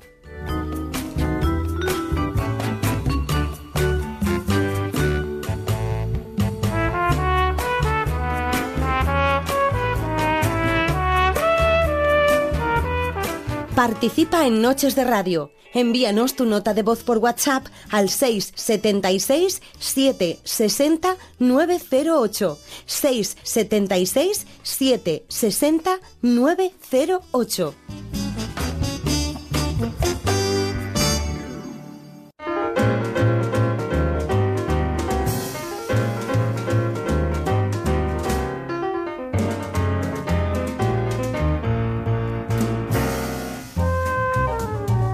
Volvemos a abordar las cuestiones de pareja, pero ahora desde otra óptica. Dejamos el sexo, el sexo lo dejamos un poquito de lado, aunque solo en parte, para centrarnos en las discusiones. ¿Es posible vivir un verano sin levantar la voz en los intercambios de parecer con quien tenemos una relación, con quien convivimos, o con el amor de nuestra vida, o quizás solo una relación pasajera? ¿Qué deberíamos hacer para evitar una escena como esta? ¡Eres un mentiroso hijo de puta! ¡No me vengas ahora con duquesas! ¡No me vengas con duquesas! ¿De verdad crees que no sé lo que haces? Ahora eres padre, Jordan. ¿Sí? Ahora eres padre y sigues actuando como un puto niñato. ¡Mierda maldita sea! ¿Sabes, nena? Tienes graves problemas de genio. Tienes problemas ¿Quién fue el que llegó anoche aquí a las 3 de la madrugada en su helicóptero de mierda y despertó a Skyla? ¡Fuiste tú! ¡Ah, Skyla! Bueno, y es que no es fácil cuando la cosa se complica tantísimo. Montserrat Ribot, psicóloga, coach y autora del libro Amor de Verdad. ¿Qué tal? Muy buenas noches. Hola, buenas noches. Bueno, oímos de fondo a esta pareja que se sigue discutiendo. Vamos a ver si al final consiguen reconducir la situación. ¡La gente del campo de! ¡Dios mío! Y además tuviste que ¡Es una tragedia griega, cielo! ¡Oh, Dios mío! Seguramente tuviste que pagarles en efectivo, en mano. ¡Qué espanto! ¿Has tenido que trabajar además de usar mi puta tarjeta de crédito todo el día? ¿Eh? Muy bien. Porque yo ya me pierdo con tus profesiones, cielo. El mes pasado eras una experta en vinos y ahora eres un aspirante a paisajista. A ver si me aclaras. ¡No! ¡No! Ni se te ocurra tirarme la puta agua. Ni se te ocurra. ¿De acuerdo, cielo? Y ahora, si pudiéramos hablar de esto, ¿vale? Y usar solo palabras, ¿sabes? Comunicarnos. Cuando se llega a este punto de tantísima tensión, Montserrat, ¿cómo podemos reconducir una discusión de pareja? Bueno, es que esto, este ejemplo quizás es un poco exagerado, ¿no? Eh, a ver, las discusiones en sí mismas no son un problema, porque hay parejas que discuten mucho y se llevan la mar de bien, porque siempre acaban, pues, eh, llegando a algún tipo de acuerdo, y en cambio hay parejas que no discuten pero en cambio no hay amor, eh, hay una frialdad, o sea, yo conozco parejas de este tipo, ¿no? Eh, con lo cual, o sea, el hecho de discutir o no discutir eh, no es lo más relevante, lo más relevante es al final, pues, si, si se puede llegar a algún tipo de acuerdo, porque hay parejas que discutir, levantar la voz forma parte de su manera de comunicarse, y entonces ni uno ni, uno, ni el otro lo perciben como algo negativo.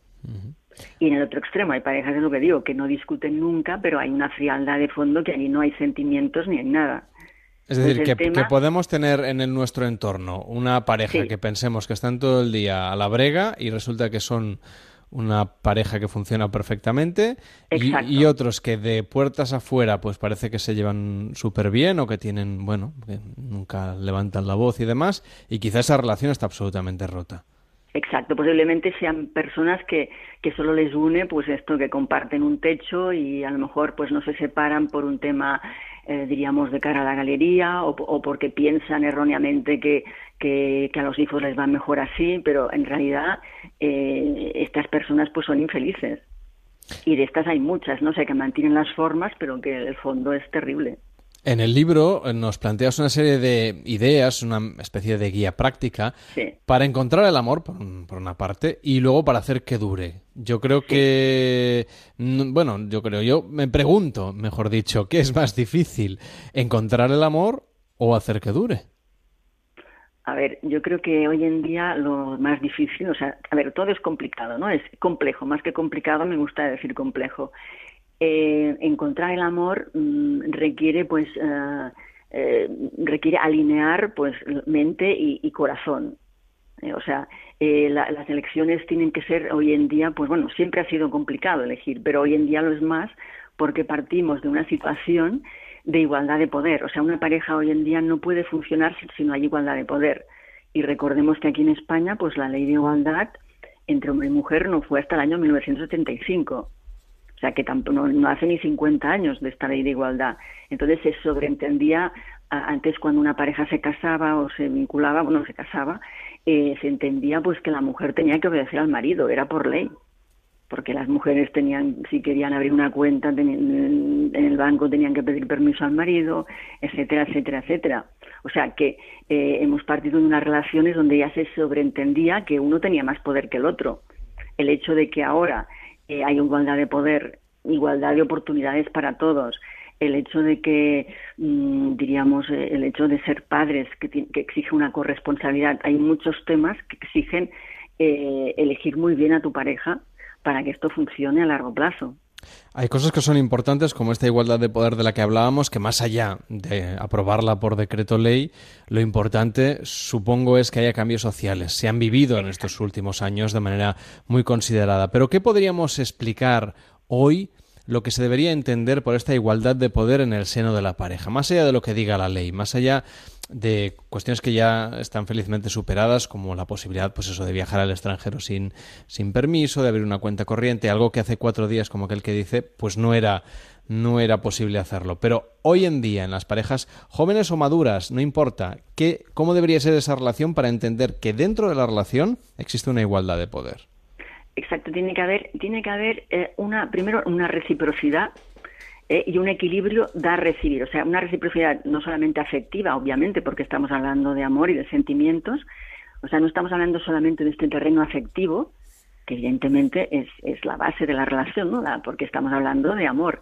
Pero es que este amor no se va a sustentar con el tiempo si no hay esta reciprocidad y si no hay este equilibrio dar-recibir. Lo cual quiere decir que, claro, si por ejemplo eh, pues una pareja se va a vivir junta y tiene que repartirse eh, todo el tema de tarea doméstica, pues evidentemente tiene que ser un reparto al 50%. Si vamos a tener hijos, pues lo mismo. O sea, debemos entender que una cosa es el sentimiento que cada progenitor pueda sentir ¿no? respecto, al, respecto a sus hijos. Pero hay un tema que es la responsabilidad es al 50%. O sea, si una pareja decide ser padres, cada uno es corresponsable al 50% de, de, de estos hijos. Con lo cual quiere decir que las labores de cuidado, que, de cuidado de los hijos, que antes eran unas labores mm, prácticamente femeninas, ahora tienen que repartirse. Que por, que por razones varias de trabajo de uno del otro no se puede hacer al 50%, hay que negociarlo. hay que negociarlo de alguna otra manera, porque lo que no puede ser es asumir que el rol de cuidador sea femenino, cuando los hombres también están capacitados perfectamente para cuidar a hijos, a padres y a quien sea. Entonces, en esta situación de hoy en día, ¿todavía existen eh, discusiones sobre el reparto de tareas, entendiendo que uno de los dos, por el género que, ostenta, debería tener eh, más o menos obligaciones?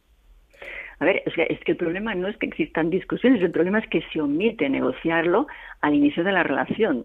Claro, luego, luego es claro que saldrán discusiones, pero es que el tema es que, o sea, todo lo que sea el reparto de tareas domésticas, eh, corresponsabilidad con los hijos, el tema de las finanzas domésticas, todo, todo lo que está relacionado con la convivencia, ya sea eh, la, eh, pues esto, las reglas de convivencia, todo debería ser negociado. O sea, y negociado quiere decir pactado antes. O sea, eh, no, hablar de la negociación o, los pactos, diríamos, cuando la gente habla de separaciones y divorcios, ¿no? No hablar de esto, sino hablar de la negociación preventiva, que es aquella que nos va a ayudar a establecer unas bases para que esta relación funcione. O sea, para mí, digamos, lo más importante es esto hoy en día, ¿no? De, de pactarlo todo, no confiar en que el enamoramiento o esta, diríamos, felicidad del principio nos va a hacer que todo fluya, ¿no? El enamoramiento, evidentemente, es algo que es inicial, que luego se puede mm, consolidar hacia, hasta una relación, pues, totalmente eh, sólida, pero mm, sin negociación preventiva podemos tener muchos fracasos. ¿Cómo negociamos estos aspectos? Es decir, ¿cómo evitamos estas discusiones de manera preventiva? Consejos que podamos dar a los oyentes, a las personas que están siguiendo el programa y que de alguna manera quisieran aplicar cualquier este asunto. Bueno, en primer lugar, o sea, hay que, hay que aprender a negociar, que es algo que la gente no se autoriza. O sea, hay que autorizarse a negociar. Y autorizarse a negociar quiere decir que, que mm, entender lo que es negociar. Negociar es intercambiar. O sea, intercambiar, o sea, no, no, no es aquello de decir ceder. Ceder es una cosa, intercambiar es otra. O sea, muchas personas por miedo a perder a su pareja o porque realmente están muy enamoradas, ceden, ceden, ceden. Y esto no es así. O sea, eh, mm, mm, además hay que entender que ante una petición o una propuesta de la pareja tenemos diferentes opciones de respuesta. O sea, evidentemente está el sí y está el no, pero también tenemos otras opciones, que es el sí con intercambio. O sea, si tú quieres ir a la playa este fin de semana, muy bien, vamos, pero la semana que viene nos iremos a, la montaña, por ejemplo, al sitio que a mí me gusta. O entender que el sí también puede ser parcial. Pues sí, podemos ir a la playa, pero solamente mediodía. O sea, llegar a un punto de equilibrio. Exacto, no, entender que más allá del sí el no está el sí con intercambio, el sí parcial, el sí parcial con intercambio también, el no con alternativa. O sea, yo, mm, diríamos, no puedo hacer, no me, no me apetece hacer esto, pero te, podemos hacer esta otra cosa.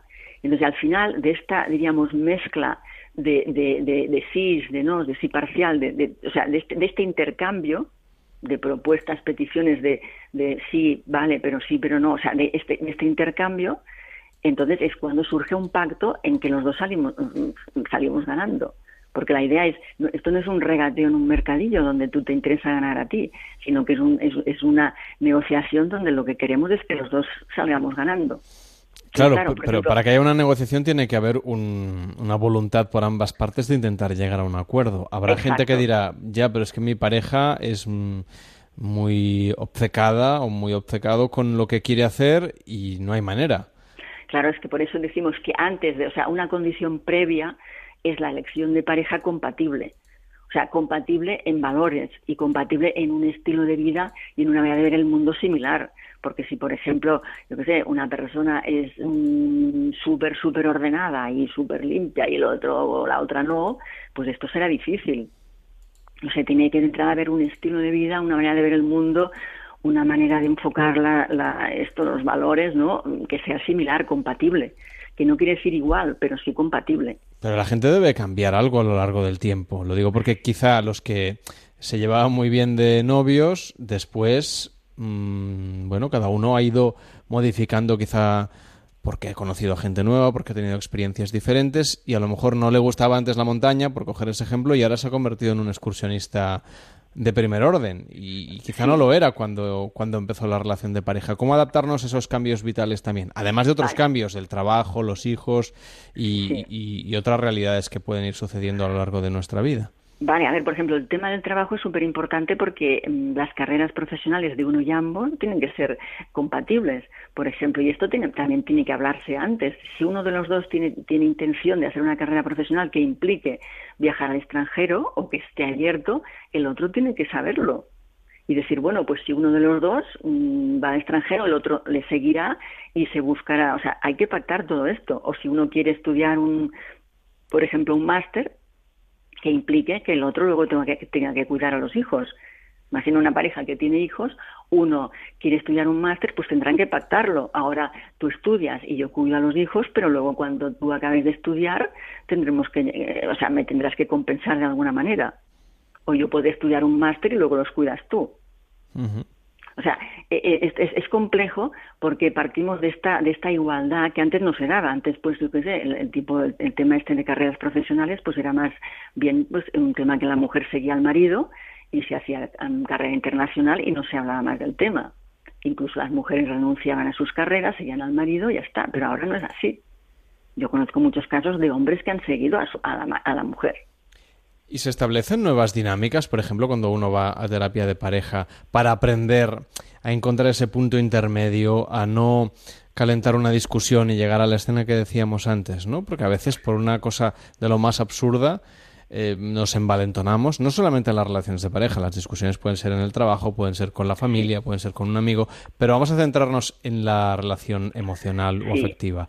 Lo que pasa es que, que la o sea, una, una comunicación es básica, o sea, una pareja que discuta, o sea, a menos que sea este tipo de parejas que discutir no tenga, o sea, que discutir sea normal, pero que no tenga una importancia emocional, sino que discutir sea su tono natural o sea, con excepción de estas parejas, las discusiones, eh, a ver, son, un, son debidas a un problema de gestión emocional y a un problema de falta de una comunicación mm, fluida. O sea, no se puede estar todavía discutiendo porque quiere decir que somos incompatibles.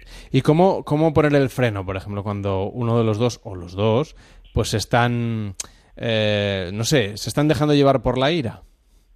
Sí, lo que pasa es que cuando hay ira, eh, tenemos que ver de dónde viene, porque a lo mejor estamos discutiendo porque, porque queremos, yo quiero ir aquí, tú quieres allá, pero en el fondo estamos discutiendo por otra cosa. O sea, a veces la discusión, eh, digamos, a nivel superficial parece que es por una cosa, pero resulta que dentro, que, que en el fondo hay una, hay una insatisfacción por otra cosa y de lo que estamos, o sea, a nivel formal parece que estamos, estemos discutiendo pues de dónde vamos de vacaciones, pero a nivel interno estamos discutiendo por porque a lo mejor pues yo qué sé uno no es cariñoso o se que eres infiel o, o no te preocupas de lo que te tienes que preocupar. O sea en realidad las discusiones no siempre estamos discutiendo aquello que parece que discutimos. Sobre todo cuando son cosas menores, como decíamos. Pues ha sido, ha sido muy interesante charlar sobre esta cuestión porque cualquiera puede verse, ¿no? Eh, de alguna manera como testigo o como parte integrante de una discusión de pareja y hoy hemos querido abordar cómo tratar de resolverla, evitarla y también reconducirla con Montserrat Ribot, que es psicóloga, es coach y es autora del libro Amor de Verdad, que es una guía justamente para eso, para aprender a negociar en pareja. Que vaya muy bien, muy buenas noches. Vale, muy buenas noches, muchas gracias. Adiós. Este verano, Noches de Radio con Carlas Lamelo.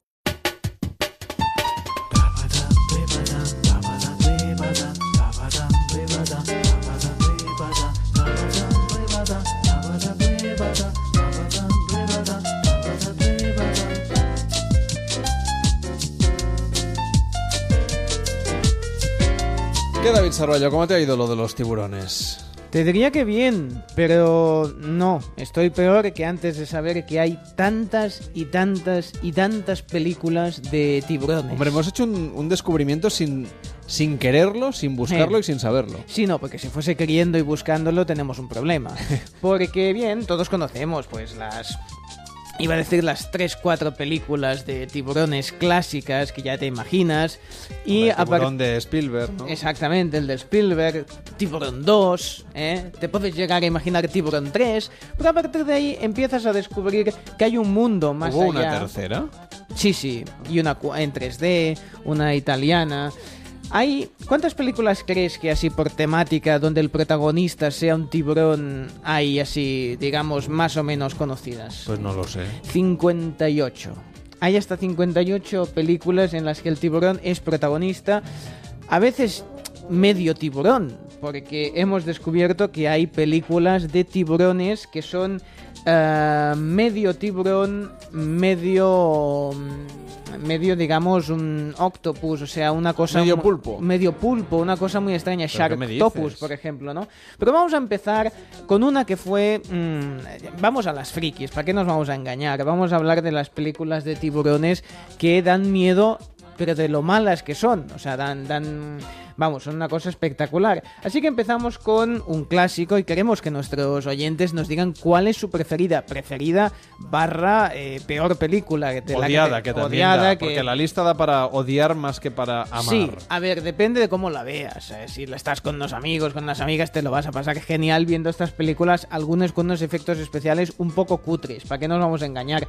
Pero la primera que digamos que buscando este punto cutre eh, lo petó fue Sharknado que es una mezcla entre tiburón, shark, todo vamos a ver con shark, ¿eh? así que explicamos shark, tiburón y nado, no de que naden, porque ya te lo imaginas, sino de tornado. Aquí en España vamos a ver. Sí, un, un tornado que digamos que no solo lleva, lleva vapor de agua, sino también tiburones. Ah, pero esto puede suceder, que haya un, tornado muy fuerte y se lleve, igual que se llevan los peces y tal, y hay lluvia de peces, te puede caer un tiburón. Tuve, tuve dando ideas. Se estrenó en la sexta y fue toda una noticia caen del cielo, salen de las alcantarillas y se arrastran por el muelle. Si a Sharknado le han llamado la mejor, peor película del mundo, es porque además de morder, los tiburones vuelan. No es frecuente que una película de bajo presupuesto que se estrena directamente en televisión revolucione así al público. El mérito es de escenas como estas. Entra, un tipo con la motosierra y deja que se lo trague el tiburón, se mete dentro y sale con la motosierra por fuera. Una cosa para matarlo. Sí, para salir vivo y matarlo. Por cierto, han descubierto en Hawái un tiburón que brilla, cuyo nombre es Edmopterus lailae. Pone esto en un título comercial, eh, Sharkmonterius En realidad sería, descubren en Hawái un tiburón, bio, un tiburón bioluminescente Em, bautizado como así que me lío, Edmopterus lailae. Muy bien, muy bonito. Pues una cosa maravillosa. Yo creo que solo con eso ya consigues que, que dé bastante miedo. Eh, por ejemplo, ya si, eh, si, recordamos que hay una que se llama Sharktopus, que es mitad tiburón, mitad pulpo, 100% muerte, que es lo que reza, digamos, el titular, imagínate medio medusa, ¿no? O sea, Shark Medusa, una cosa, Sharkusa, una cosa terrible. Bueno, pues de esta de Sharknado, como dijeron, qué idea tan buena hemos tenido, han hecho más y hay una segunda, una tercera, una cuarta, una quinta. La segunda también se las trae. En toda generación hay un acontecimiento cinematográfico que lo cambia todo. Un fenómeno que desafía las normas sociales. Una monstruosidad que une a la gente mientras destroza el mundo. Dicen que un rayo nunca cae dos veces en... Ah, joder, ¿a quién queremos engañar? Let's go kill some sharks! Y es que la segunda, eh, que aquí se tituló como Sharknado 2, el, 2, el regreso, en el título original es The Second One. Es como diciendo la segunda. Y ya ni se mataron en buscar un tal. Sharknado 3, el, digamos, el, el título es oh hell no, es decir, oh Dios mío, no. Mm, mm, o sea, imagínate en, los títulos cómo se lo cómo se lo ocurran. Pero es que hay muchísimas más, hay de todo tipo. Curiosamente, en las portadas, digamos, de estas películas tiene que verse el tiburón y a ser una chica en bikini. O sea, es un elemento que parece bastante claro en todas estas películas y prácticamente salen todas. Pero la cosa ha ido a más, eh, porque claro, si, si da miedo mezclar un tiburón mm, con un tornado, ¿qué pasaría si lo mutamos con un hombre? Entonces, en lugar de Superman, estaríamos hablando de Sharkman. Doctor King, Fairmont tiene al paciente número 8. El 415 está preparado.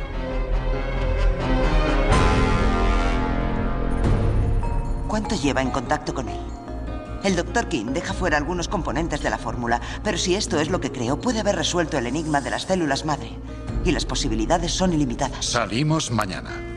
¿Sabían que los tiburones nunca sucumben a la enfermedad? ¿Aún le obsesionan los tiburones? Les ofrezco el futuro de la raza humana. He creado el organismo perfecto. Dios mío, ¿quién se ha vuelto loco? La reunión se acabó.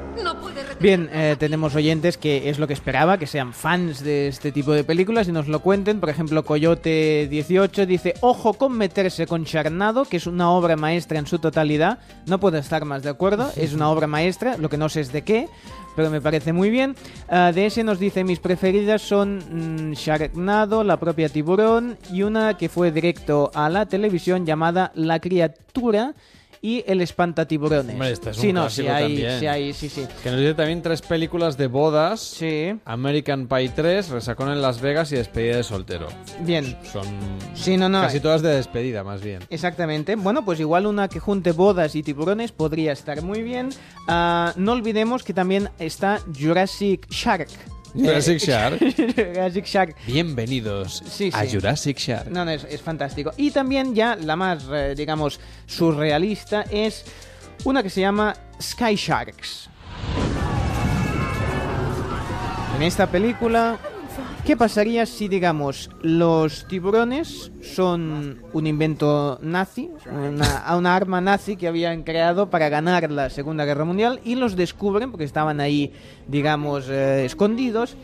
Y estos tiburones que vuelan están pilotados... Tiburones que vuelan. Sí, sí, por zombies. O sea, eran como drones. Sí, sí, son muy cabrones, sí, efectivamente. Entonces el tema está en que eh, está una familia que está en un, en un avión, vas tranquilamente, miras por la ventanilla y ve que se acerca un tiburón bien armado, armado por bombas, ¿eh? no, que, no que sea potente Sí, el, sí, el sí, tema, y que está pilotado por zombies. Entonces, claro, te atacan y dentro y luego te entra el piloto y la lía parda.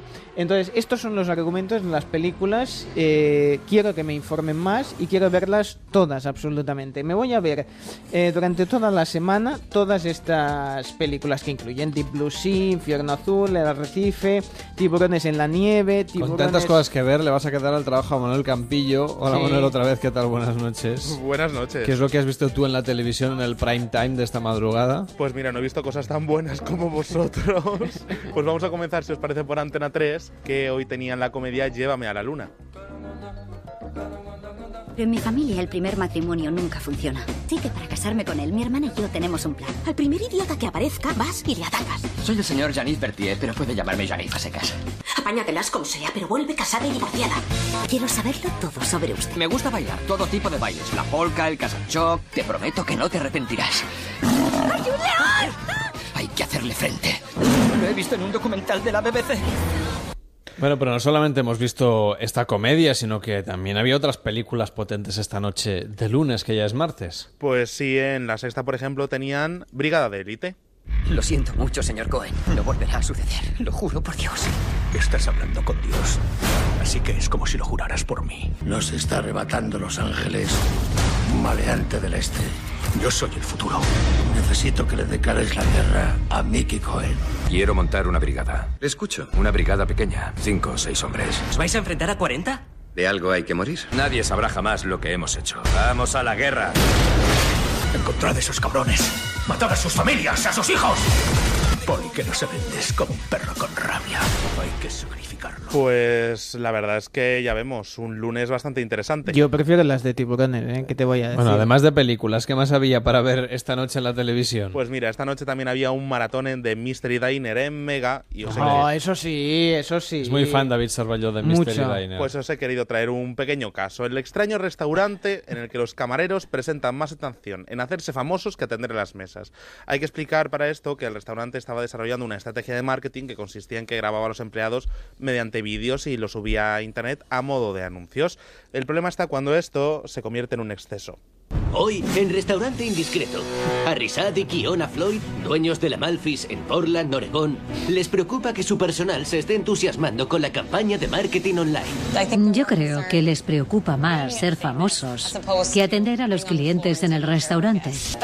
Infiltrándome como empleada, podré mostrar a Risat y Kiona cómo ocupan su tiempo los camareros Justin y Patrick en el restaurante. ¿Los quieres ver? Me gustaría verlos. Sí, ahora. de los sitios, habla de los sitios. No pasa nada. Enséñale el bueno. Se preocupan por impresionar a una nueva empleada en vez de a los clientes. ¿Pero qué hacen? Volved al trabajo, no deberían estar ahí. Claro. Oye, Manuel, ¿y cómo resuelven todo este entuerto? Pues al final uno acaba despedido y No. los otros dos, pues bueno, eh, con un periodo de prueba de tres meses, la verdad. Ah, es Me que- gustaría verte a ti también, tío. A ver, ¿qué has hecho? Muéstrame, muéstrame el vídeo. Pero no los pillan siempre. Siempre hay uno que lo despiden y otro que le dan otra oportunidad. Sí, sí, además es que siempre es igual. Creo que tenemos el final de la historia, ¿no? Por ahí. Pues mira, lo vamos a escuchar si quieres. Vamos a acabar con esto ya mismo. ¿Sabéis qué es todo esto? Pues no. Soy Charles Styles, de Restaurante Indiscreto. ¿Pensabas hacer algo tan grande y visionario sin decir nada a Richard ni a mí antes? Has hecho todo lo contrario a lo que un encargado debe hacer. Estás despedido. Lo siento mucho. Antes de nada, sé que estáis molestos, pero nuestra prioridad es esta empresa. Michael nos dijo que estabais al tanto. Creíamos que hacíamos lo correcto. ¿Vais a despedirnos? Haremos lo siguiente. No vamos a despediros, pero estaréis a prueba durante al menos tres meses. Muy bien. Gracias. Pues así ha sido todo lo que traía hoy la tele. Y para mañana, en Antena 3, la película Red 2, en televisión española, Pura Magia, en Telecinco, me lo dices o me lo cantas, pero yo me quedo con el reality de Mega 60 días dentro. Ah, yo también, ¿eh? O con Marea Letal, hablando de tiburones, que la dan en la sexta. Bueno, Manuel, hasta ahora mismo. Nos vamos a las noticias de las 3, serán las 2 en Canarias y a la vuelta más historias aquí en Noches de Radio. Nos sigues en las redes sociales en arroba Noches Radio y en facebook.com barra Noches Radio. Hasta ahora mismo. Son las 3, las 2 en Canarias.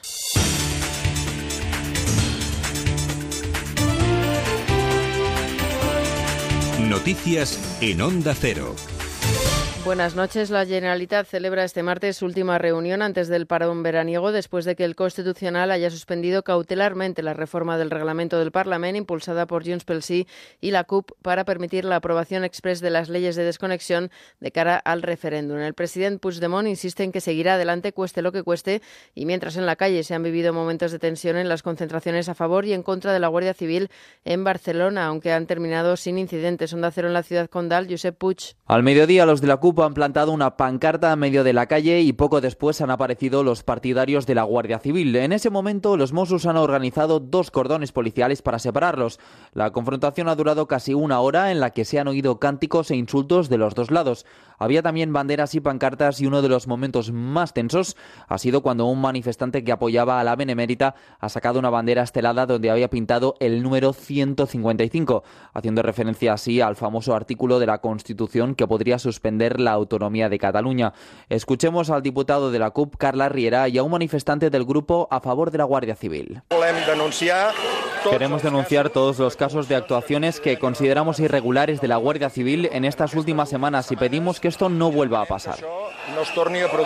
Yo estoy aquí hoy eh, apoyando a la Guardia Civil porque precisamente es el cuerpo que más muertos ha puesto por culpa de los amigos de los que estaban aquí, que han venido a protestarles a ellos. La manifestación ha acabado sin ningún incidente. Los primeros en retirarse han sido los anticapitalistas diciendo adiós al otro grupo. La dirección del PSOE ha respondido a la petición de la presidenta de Andalucía, Pedro Sánchez, de no obligarla a elegir entre dos lealtades. Ferraz recuerda a Susana Díaz que las resoluciones aprobadas en el Congreso Federal de junio son de obligado cumplimiento para todo el partido, incluida la que se refiere a la plurinacionalidad del Estado, informa Sara Becerro. Sumar para ganar ha sido el lema que hoy ha querido transmitir la vicesecretaria Adriana Lastra mientras la ejecutiva estaba reunida en Ferraz. Tras un fin de semana intenso por los congresos federales, Lastra ha intentado mostrar que no hay diferencias con los socialistas andaluces y ha asegurado que se ponen a su disposición para fortalecerlo y para ayudarles a ganar las próximas elecciones. Eso sí, desde el Partido Socialista han recordado a Susana Díaz que la resolución sobre la plurinacionalidad es de obligado cumplimiento tras aprobarla en el pasado Congreso Federal. Las resoluciones del Congreso son de obligado cumplimiento para todo el Partido Socialista Obrero Español. No hay una discrepancia entre personas del, propio Partido Socialista, en este caso entre la, presidenta de la Junta y esta dirección política. La número dos ha remarcado que su partido defiende una España federal en la que hay diferentes sentimientos nacionales, pero buscan aplicar políticas beneficiosas para toda la sociedad. En el exterior, la oposición venezolana ha salido una vez más a la calle para protestar contra el gobierno y las elecciones a la Asamblea Nacional Constituyente. Los manifestantes han rendido homenaje a las 16 personas fallecidas este domingo, según la oposición, y a los 121 muertos que han dejado las protestas desde hace cuatro meses. A nivel internacional continúan las reacciones. El asesor de Seguridad Nacional de Estados Unidos, Herbert McMaster, ha sido uno de los últimos en criticar el régimen chavista. Sus recientes acciones culminadas en una escandalosa demostración de poder absoluto a través de las vergonzosas elecciones a la Asamblea Constituyente representan un serio ataque a la democracia en nuestro hemisferio. Maduro ya no es solo un mal líder, ahora es un dictador. Esta madrugada se ha producido un terremoto de 3,9 grados que se ha sentido en varios puntos de Granada. El seísmo con epicentro en Nihuelas ha despertado a algunos vecinos, aunque de momento no hay constancia de que se hayan producido daños materiales. En Noches de Radio en Onda Cero, Antonio López ha contado su experiencia. Eh, bueno, pues ha sido un golpe seco y se ha notado bastante. Yo llevo aquí bastante tiempo, ya treinta y tantos años y estamos acostumbrados a los terremotos. Es una zona, la de Granada, en la cual los terremotos, pues sí, hay bastantes a lo largo del año. Y pero nunca pues como este que ha sido como un golpe muy seco. Y en deportes, la selección española vuelve a casa como campeona del mundo en la categoría junior de balonmano frente a Dinamarca. Después de seis años consecutivos ocupando la posición de subcampeones, España regresa de Argelia con la medalla de oro tras derrotar a la selección danesa en los mundiales sub-21 de balonmano. El despeje de Ledo de un penalti en los últimos segundos del partido dio paso a la prórroga, en la que los españoles han logrado imponerse por un ajustado 39-38 que les ha dado su primer oro mundial. Hasta aquí la información. Más noticias a las 4, las 3 en Canarias y de forma permanente en Onda Cero.es. Siguen ahora en compañía de Noches de Radio. Síguenos por internet en ondacero.es.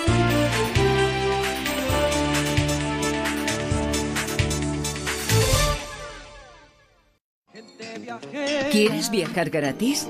Solo tienes que participar en el concurso Postales Viajeras y podrás conseguir un fantástico viaje porque te lo mereces. Como ir a República Dominicana gracias a Air Europa y Be Life Hotels. Relajarte en el Algarve en el Real Bellavista Hotel y Spa en Albufeira. O disfrutar de un maravilloso crucero a bordo de MSC Meraviglia.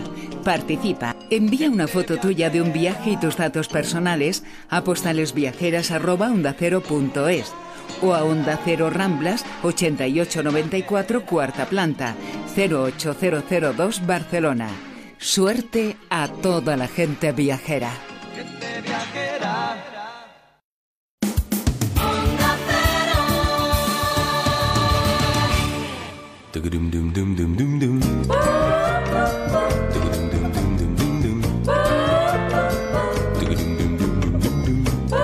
En Onda Cero, Noches de Radio, Carlas Lamelo.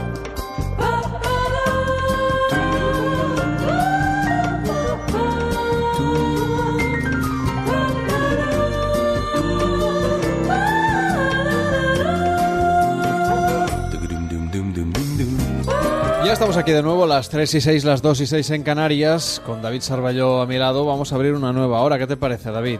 No, que en principio me parece bien todo lo que sea que siga avanzando el reloj, en principio, porque esto no es ¿Tienes prisa? ¿Te quieres ir? No, pero digo que no es el Ministerio del Tiempo que de golpe se para y esas cosas. No, está bien. Nos dice Tonet a través de Twitter, qué alegría volver a escucharos. Pensaba que empezabais mañana. Os escucho Ah, desde hace tres veranos más o menos. Pues no, empezamos el lunes de la semana pasada. Imaginaos, ya hace, ya llevamos seis programitas en esta octava temporada, no de Juego de Tronos, no, No. de Noches de Radio, ni de Winter is Coming, ni nada de eso, de Summer is Coming Hmm. este verano Sí, sí, en sí. Onda Cero, en Noches de Radio, nos escribes a noches arroba onda cero punto es, también a facebook.com barra Noches Radio y arroba Noches Radio en Twitter. Si quieres nos puedes mandar tus notas de voz al 676 760 908 676 760 908.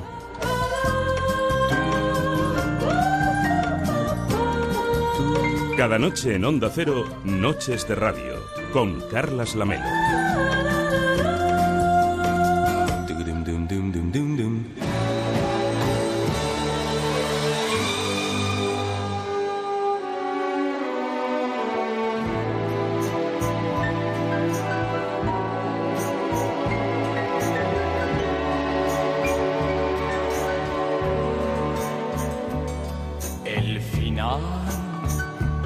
Acerca ya, lo esperaré serenamente.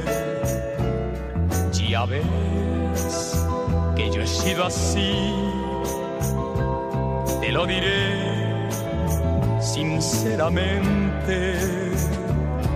Viví la inmensidad sin conocer jamás fronteras. Jugué sin descansar y a mi manera.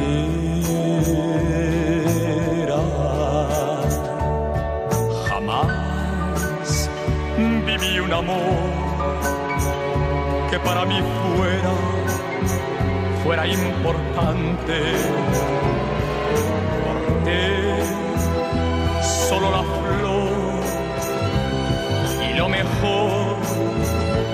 Cada instante.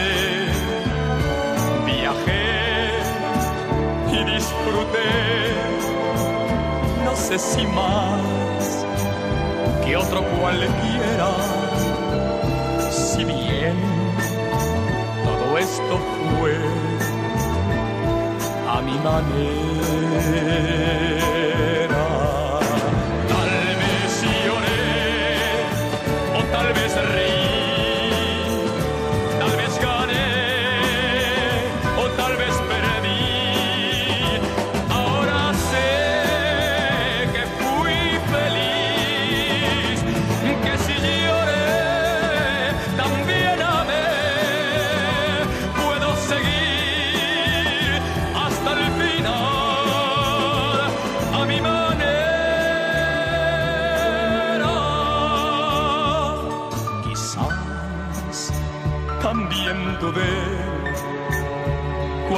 Más me divertía.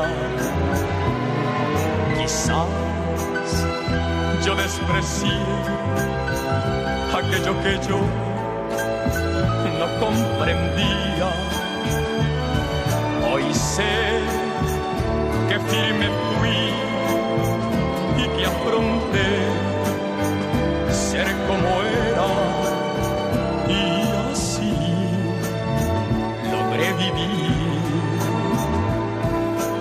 a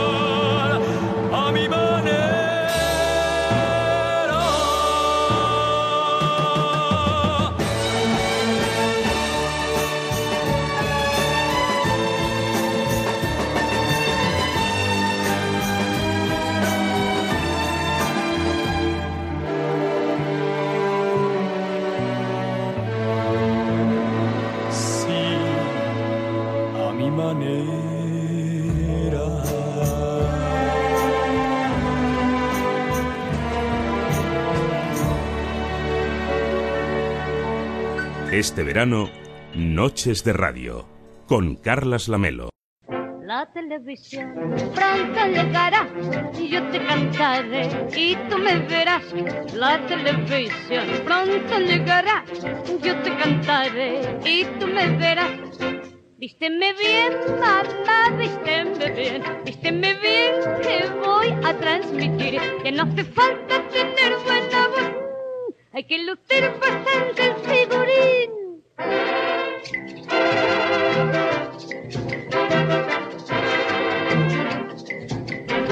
A ver, David, nos haces viajar en el tiempo hacia finales de los 70, principios Mm. de los 80. Sí, sí, sí, porque que también pido el comodín de, del público, de los oyentes, que nos propongan cuál es aquella serie, aquellos dibujos, aquel programa de televisión, pues que le da cierta nostalgia, le apetece o le gustaría incluso que lo vol- volvieran a dar, porque aunque sí que es cierto que hay programas y series que se han ido pues mm, volviendo a ver en diferentes redifusiones, pues siempre hay alguno que ha quedado ahí en la memoria que, bueno, es que yo recuerdo una serie que nos cuenten incluso, aunque no sepan el título, que nos digan, Claro. esa que iba de unos no sé qué, no sé cuánto, pues nosotros la buscamos y la comentamos y con un poco de suerte hasta encontramos alguna curiosidad que nos llame la atención. Hoy he querido recordar una, una serie que a, a más de una generación le toca le, le toca la patata, que técnicamente se, se dice así. El corazón. El ¿no? corazón, sí, bueno, depende de dónde tengas cada tema. Sí, eh, que es la mítica serie Banner y Flappy.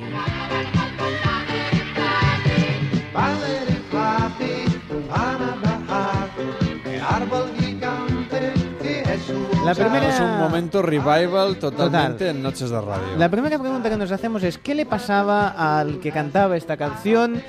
Mm, ¿Qué se había tomado? ¿Por qué estaba resfriado? Mm, ¿Qué le pasó? Porque la letra, y ahí es una de las cosas que vamos a ir descubriendo esta noche, es que no es igual en todos los, en todos los países, porque que además eh, la serie se llamaba de formas muy diferentes y hasta las músicas eran, eran diferentes según el país, porque esta serie era una coproducción, atención, japono, ja- alemano-japonesa. ¿Qué Es me mejor dices? así, es mejor así porque si no japono-alemana puede parecer otra cosa. Sí, alemano-japonesa y lo, lo- lo que no sé es cómo se entendieron, eh, porque aún así les podía haber salido una serie un poco más complicada. Aunque cuando empiezas a, a buscar el argumento y qué pasaba en esta serie, igual si entiendes que no terminaron de ponerse de acuerdo los unos con las otros. Básicamente es la historia de una ardilla que ah, hasta ahí bien, sí, porque Banner y Flappy, eh, hasta ahí se les ha ido un poco eh, la Flappy, eh, que no el Banner.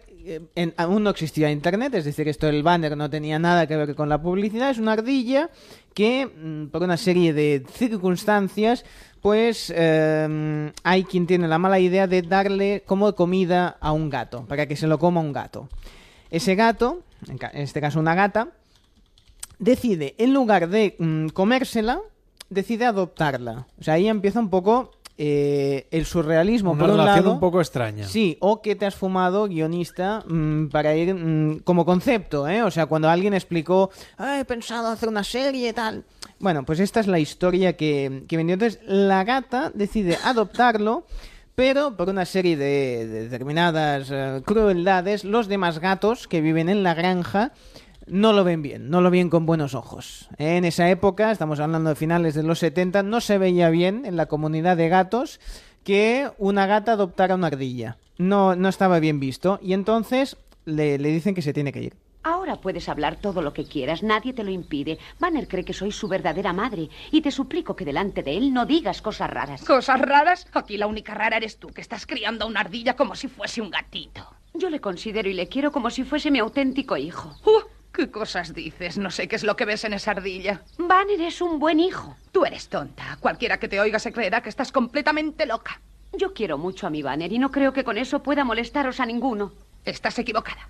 ¿Y por qué? Porque tú eres una auténtica vergüenza para la raza gatuna queriendo a una ardilla. Madre mía, pero no, La- no la- se corta un pelo la No, vecina, ¿eh? No, no, no, la raza gatuna no, no, vi- no, vio- no, no veía bien esta, este tema y entonces, bueno, pues le echan total que el pobre Banner ah, pues tiene que, que buscarse la vida, tiene que ahí en la universidad de la calle, buscar ahí... De la calle Gatuna. de la calle Gatuna y termina en un bosque y entonces es cuando vamos a ver la historia de surrealismo va así es una ardilla cuya madre es una gata y cuyo abuelo termina mía, siendo Esto parece el culebrón de cristal de la sobremesa de la 1. sí sí pero de cristal oscuro en este caso porque su abuelo termina siendo un búho Pequeñito, ¿me estás tomando las plumas? Pues claro que eres una ardilla. Entiendo. Nunca lo hubiese creído, nunca. Pero lo que no comprendo es cómo no has salido corriendo al verme. Nunca me había pasado. Porque tengo miedo de estar solo. ¿Puedo quedarme contigo, abuelo búho? ¿Qué cosas preguntas? Pensándolo bien, eres una ardilla muy rara. Tú eres muy inteligente, ¿verdad, abuelo? ¿Eh? Pues, eh, eh, bueno, más que inteligente, soy un gran pensador. Ya, ya. Si esto Y pensándolo contexto, bien, tú no eres miedo de esta este bosque, escena. nunca te había visto. Exactamente, es la primera vez que vengo aquí. Pero no esta conozco voz a nadie. Era tan tierna. Mm. Yo, y es que me emociono y seguro que... ¿Te gustaría tener a, Por eso tengo que buscar a estas ardillas en tu vida? Sí, ¿Y un podrías banner y un decirme dónde has flappy. estado hasta ahora? Los dos. Los dos. Pensándolo bien, te lo cuento si puedo quedarme esta noche contigo. Es ¿Eh? Eh, bueno, de acuerdo. ¿Ves? Es que, es, que es, es preciosa esta, esta historia, pero atención, como os decía, en España, Banner y Flappy, pero en los diferentes países, esta temporada de, de 26 episodios que tuvo esta serie se llamaba diferente. En Brasil se llamaba Bana e Flappy, más cortito todo. Bueno, que debía ser... Sí. Porque banner está claro que en portugués se debe decir bana. Eh, sí, era Bana, era Bana. Pero en Italia es, vamos a ver, lo scoiattolo Banner. Eh, debía ser la ardilla, no sé decirlo en italiano. Banner. A Flappy pasaban olímpicamente. En japonés eh, vendría a ser simplemente Banner eh, la ardilla. ¿eh? Eh, vas a escribirlo en japonés y puedo tener un desprendimiento. En holandés era mm, Pluiser de Egnon, pero de formas diferentes, ¿no? Por ejemplo, en Alemania era Puschel. Se llamaba Puchel. Bueno, aquí cada uno pues lo conoce de forma diferente. Y lo que sí está, está claro es que esta historia, pues a muchos nos ha, nos ha llegado de forma que cuando mm, ves un capítulo viajas en el tiempo y te acuerdas de, de cuando eras pequeño o pequeña. Como os decía, la serie fue un éxito internacional y la podemos escuchar en alemán, la sintonía que es totalmente diferente. Aquí nadie canta. O sea, cada país hacía sus... Así que cantan, sí. ¿Ves? Pushel. Wo ist immer etwas los? Nada que ver con... Mit wem zittern wir und bangen, kommt er in Gefahr? Mit wem freuen wir uns und lachen durch das ganze Jahr? Qué complicado es el. Fallen im Herbst im Wald die Blätter, lernt der Puschel fliegen. Bueno, pues eh, no sé si con Pushen hubiese tenido tanto éxito, lo que sé que es Banner y Flappy, pues ahora sería diferente, porque en, en esa, en esa época, en los 70, 80, había merchandising, pero muy, poqui- muy poquita cosa. Era difícil encontrarte un Flappy o un banner ahí en, en formato peluche, ¿no? Digamos, alguno había, pero era complicado. Hoy en día lo tendríamos todo, sería una patrulla canina, La patrulla canina da para una tesis doctoral sobre Sí. marketing y cosas de estas. ¿eh? Exactamente, pero bueno, es posible que en esa, en esa época, luego otros días hablaremos de otras series míticas como Jackie y Nuka, las que vosotros queráis las recordamos. Pero es que, como os decía, si era diferente la canción música y letra en alemán, en japonés ya ni te cuento.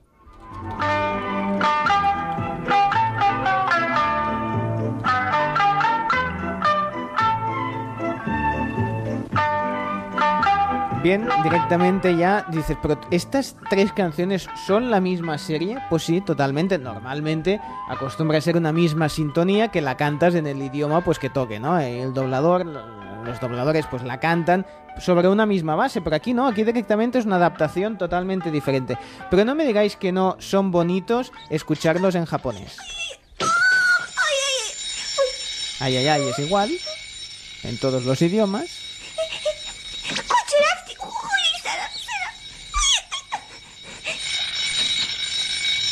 Es un sufrimiento distinto. Sí. El doblaje al japonés tiene otra... Aquí le está pidiendo un sushi un- y, unos, y unos nigis. Y unos nigiri. nigiris y unos ni, nichiquis. Bueno, eh, a ver, comentarnos las series que, que a vosotros os gustan y aquí pues las vamos a recordar. y O a explicar, diseccionar, como A diseccionar a poder ser, pero que no sean de tiburones, que ya... Ya hemos tenido bastante. Sí, pero mira, habrá eh, una segunda entrega Sí, de mira, de de, Noche ese, Radio. de ese nos dice que era, él era más de Jackie Nuka que de Banner y Flappy. Al final dice que Banner quedó baneado. Ya puede ser. Pero no vamos a hacer spoilers. No, por si alguien quiere recuperarla. Este, Pero esta termina este bien, verano. ya te lo digo yo. ¿Cuál? La de... La de Banner y Flappy. Jackie Nuka no tanto. No, porque ya empieza mal. Sí. Sí, empieza dramática. sí, y termina a mm, peor. Yo aún estoy llorando, así que no la voy a volver a ver, porque si no voy a volver a No, llorar. vamos a hablar de Verano Azul, por eso. No, No, no, no, es peor. Está muy tocado nunca ya este tema. yo lloré mucho. Bueno, pues si queréis nos podéis comentar cuáles eran vuestras series de la infancia y aquí las recordamos en Noches de Radio. Que por cierto, ya que hablamos de todo esto, ¿qué te parece si ponemos un poco de música, David, y Eh. luego intentamos arreglar ese cable que anda ahí suelto? Sí. A ver si podemos averiguar cómo, cómo solucionarlo. Bien. hay que lucir bastante el figurín.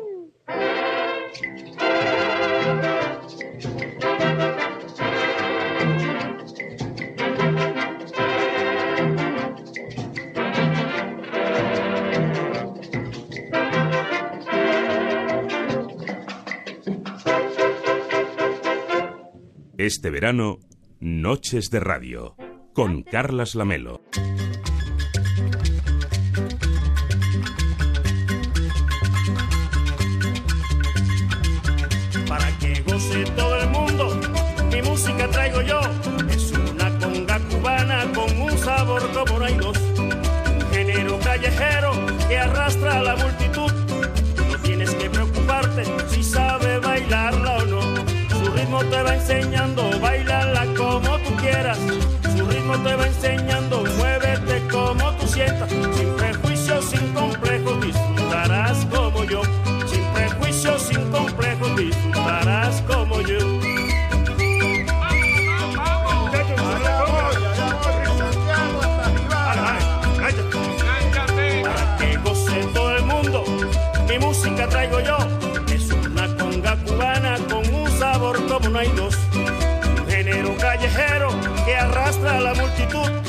No tienes que preocuparte si sabes bailarla o no.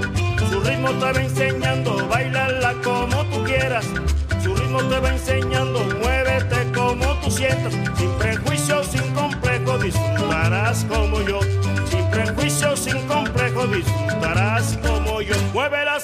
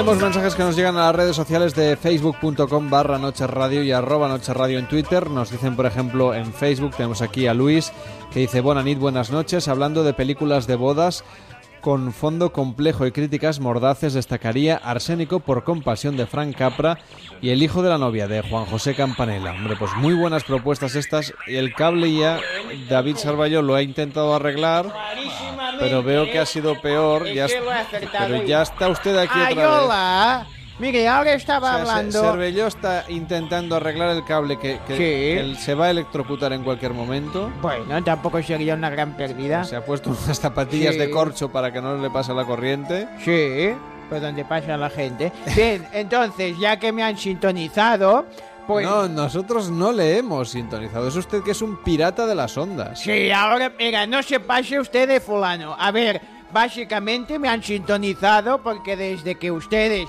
están tequete, tequete, hablando conmigo, he acertado absolutamente todo lo que pronostiqué. Si ustedes van, ¿Sabe qué pasa? Que es que no le escucho. ya lo sé. O sea, no presto atención de lo que usted me dice. Porque Ya lo como no sé. sé quién es ni dónde está. Bien, yo soy... usted- ¿Qué predicción hizo? Soy vidente ¿Hizo lo del Calderón. fútbol? Sí, ¿no? bien. Pero, el- el pero no sabemos si, se, si se va o no se va. A ver, mire, yo le explico porque además así le hago publicidad de su programa y no se lo cobro de momento.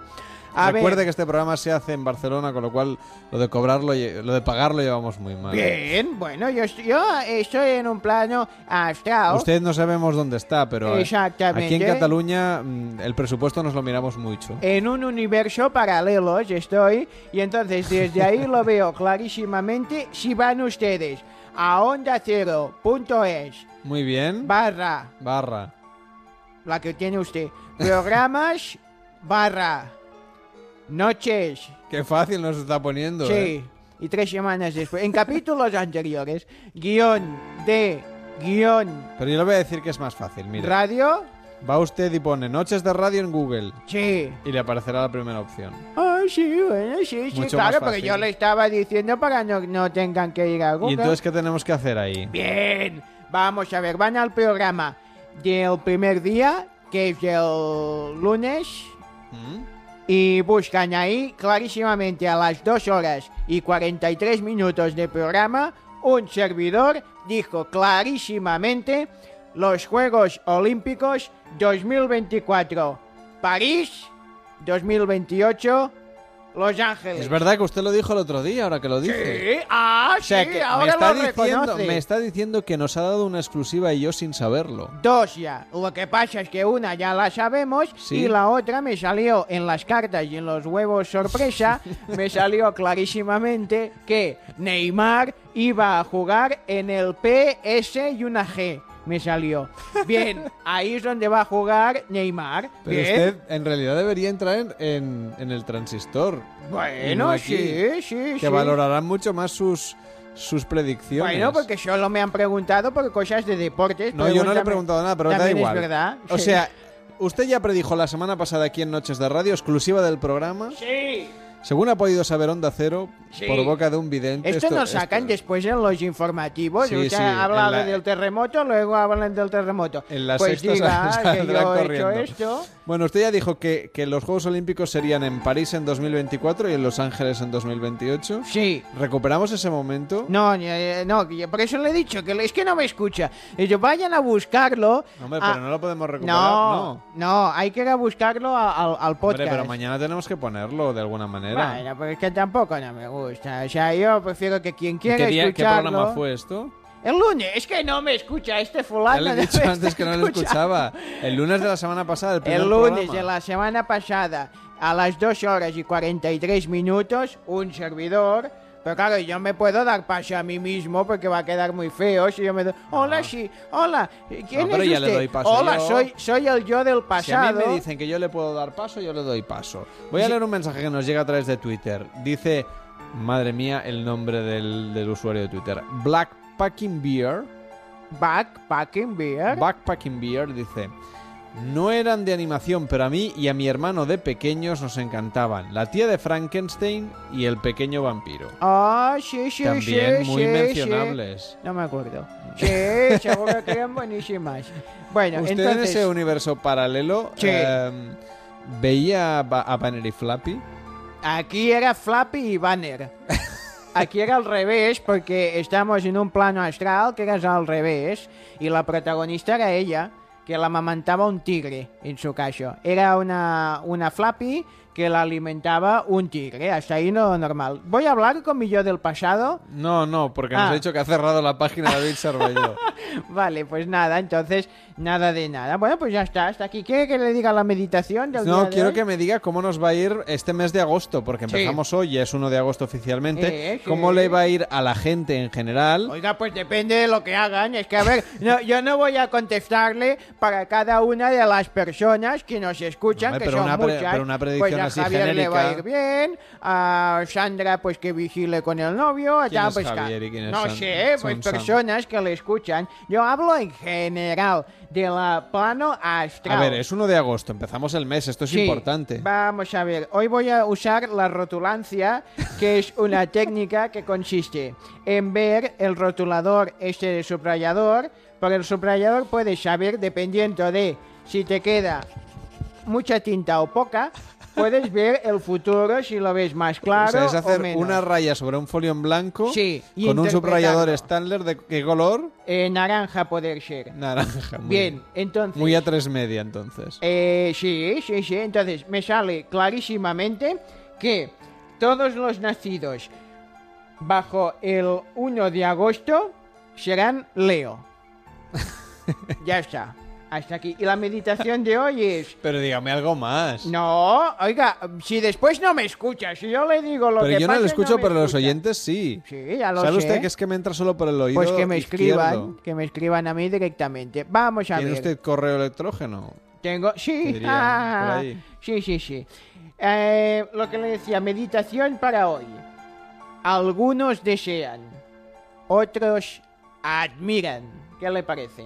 Me parece muy bien. Ala. Algunos desean, otros Si admiran. los oyentes quieren hacer una pregunta Este o ya quieren es el, saber... es el Xavier Ullé de Nits de Radio, Sí, también, y de Noches sí, de Radio sí, también. sí, no sé quién es. Pues sí, sí, ah, el que dice El- sus frases, sí, me gusta, me gusta. Le voy a decir una cosa, si me quieren mandar preguntas para el fin de semana, tengo una boda, ¿va a llover? ¿No va a llover? Pero Yo eso que llamen digo. a Brasero, ¿no? Que es el que sabe de esto. Sí, Brasero sabe del tiempo, yo sé del futuro. Yo hablo con el yo del futuro. Muy Hala, bien. buenas Nos dice Rubén Martín, sé que es un clásico, pero yo de pequeño veía Marco y Heidi. Y también Lucky Luke. Eh, nos sirve este mensaje Rubén del Valle del Jerte. David Sarballó, ¿tú eras fan de Lucky Luke? Sí. Yo era muy fan de Lucky Luke. Sí, sí, sí, sí. De hecho, quería ser Lucky Luke. Ah, qué bueno.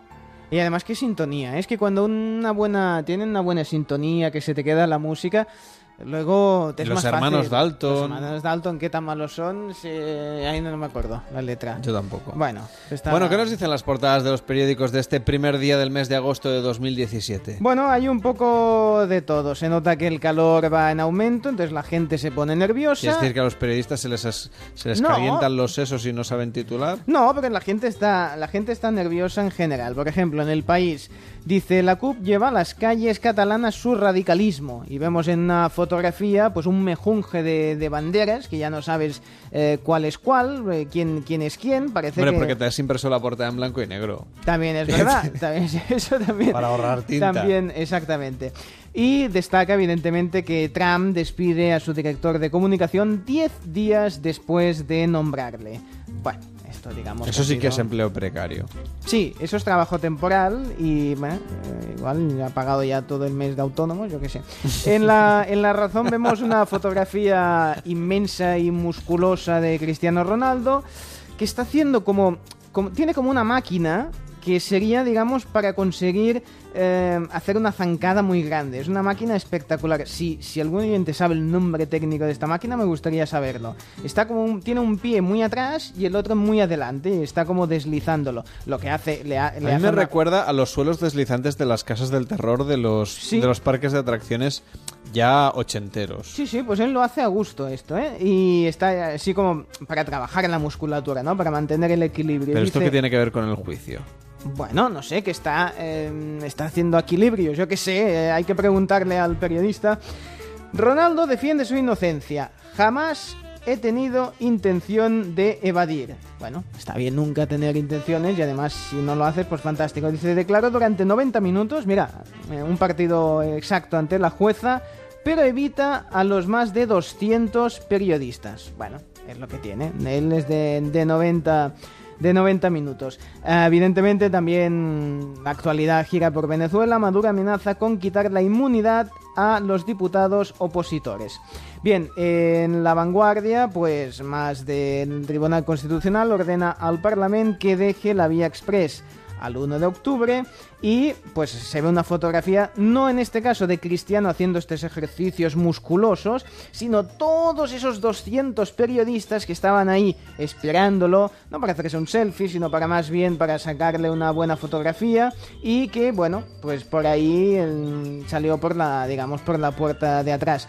Mientras que el periódico saca fotografía de mm, Neymar con la gran frase la hora de la verdad. Bueno, veremos a si se decide. Nosotros ya sabemos dónde era, porque nos lo ha dicho el Aquí el, el vidente, el amigo, el Mm, del cable, lo sabe el, todo. el del cable suelto, ya nos lo ha dicho. Por tanto, imaginamos que sí que hará. y, eh, lo que no nos ha dicho es en qué se gastarán los 222 millones estos, ¿no? No. Ah, Pues a ver, a ver si lo preguntar el próximo ya día que se lo se pregunto para mañana, va, venga. Bueno, tenemos más periódicos que nos llegan a la redacción. Por ejemplo, El Sur de Granada dice una firma malagueña pionera en lanzar el primer eh, el primer agua en envase de cartón. Esto es interesante, agua en envase de cartón. Está muy bien. También dice que los independientes de San Pedro seguirán gobernando con el PSOE e Izquierda Unida. Y me ha llamado mucho la atención un reportaje muy interesante de La Voz de Galicia que podéis leer en su versión digital que se llama, se titula El ADN gallego de los zombies. Ah, sí. Y es que eh, habla de la relación del cineasta George Romero, Mm. que se inspiró en las historias de, de la Santa Compañía Gallega para contar estas historias Sí, tenía de familia, zombies. tenía efectivamente. familia en Galicia, sí, sí. También tenemos datos, por ejemplo, que dice la voz de Galicia que Zara entra en la guerra del envío express con entregas en el mismo día Muy bien. y condenado a 33 años de cárcel por abusar de sus dos hijas en Amariña y distribuir pornografía infantil. Noticias de la región de Galicia que puedes ver en su diario digital, que también tiene una colección de, bo- de, de gatos monos. De gatos monos, o sea, gatos que son bonitos Que o, son o gatos monos. bonos de Instagram. Ah, bien. No te voy a decir porque como Y le hemos dice porque visto que- en Galicia acaba de abrir el primer Cat Café, mira, una ves. tendencia llegada de Japón. Sí. Pues vamos a hacerles una entrevista. Tan pronto te tomas un refresco, dice en la voz de Galicia, cómo acaricias un menino o juegas con él. Muy bien. Apún- apúntatelo en algún Sí. sitio que tenemos que llamar a estos del Cat Café de Galicia. El Cat Café de cuenten. No sé Galicia. exactamente dónde es, si es en La Coruña, en Vigo o en, o en Muxía, pero, pero para allá que vamos a ir. Entras con la ropa estupenda y sales lleno de pelos. Maravilloso. No, es que es verdad. ¿No te ha gustado? es- no, porque te- yo, yo tenía un gato y, y sabes después que vas recogiendo pelos por toda la casa, toda la ropa. Atención a lo que nos cuenta el Heraldo de Aragón. La Generalitat eh, de Cataluña incumple el plazo marcado por eh, la juez y no entrega las 44 piezas de Xixena. Y también tenemos noticia que los tenderos eh, de un tendedero de, de- de un patio de luces salvan la vida a un niño tras caer desde un séptimo piso en Torrero. Noticia que podemos leer en el Heraldo de Aragón, que dice también que los ganaderos rechazan la propuesta de la DGA para compensar los ataques del lobo. Y en el diario vasco nos cuentan por aquí que el Constitucional suspende la reforma para la aprobación express del referéndum del 1 de octubre y eh, nos habla de los dragones de Juego de Tronos, Mm. que dice que de dónde han venido estas ideas y hay un reportaje interesante también para saber, o sea, podéis leer sobre dragones en el diario vasco o sobre zombies en la voz de Galicia. Muy bien. Vosotros elegís. Sí, sí, sí. ¿Qué te parece? Oye, que mañana va a ser un día fantástico. Bueno, mañana que ya es hoy, porque Sí. yo ya sabéis que todavía para mí sigue siendo lunes. Sí, sí, sí. Va a, ser, va a ser un día fantástico, en concreto en Castilla y León y en Extremadura. Bueno. Porque en el resto vamos a tener nubes, algo de lluvias en el norte, sobre todo en el País Vasco. ¿Qué tiempo hará en Cantabria? Pues en Cantabria va a llover. eh. En general, sí. Va a llover. Va- Algo más va a llover en Asturias. Sus vecinos de Asturias. Está usted un poco ahí entre medias. Porque. Bueno, son mis vecinos. Si hace falta, me voy para ahí. Si No, hace no, buen pero ya, tiempo, ya le digo a usted que va a tener usted nubes, un poco de lluvia en Vega de Paz, por ejemplo, Precioso. o en Valdáliga, o en Comillas, donde van a caer algunas lluvias, nada grave. Qué maravilla, comillas. Y sobre todo también va a llover ya lejos de usted, ¿eh? en Salamanca. Bueno, pero Usted- también los usted quiero a, Hombre, yo ya sé que a toda usted, la gente de Salamanca. si pudiera, sería presidente de todos. De- sí, de- no, Hasta de la comunidad de vecinos de mi edificio. presidente de España, sería bonito. Me está dando ideas, ¿eh? Igual me presento. venga. Cualquier día, no, yo no lo descarto en absoluto. Y usted tampoco debería. Eh, no. Tal y como está el patio, cualquier cosa es posible. Bueno, facebook.com barra noche radio, arroba noche radio en Twitter y noches arroba onda cero punto es para contarnos tus historias de madrugada.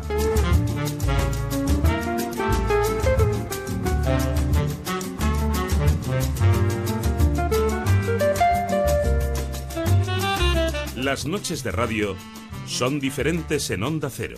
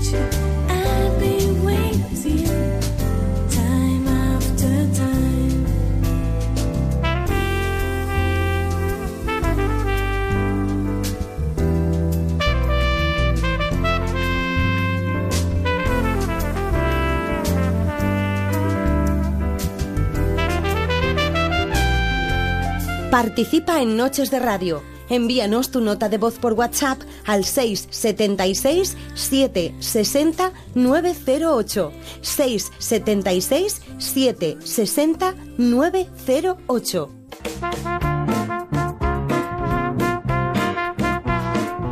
El chiringuito de esta noche.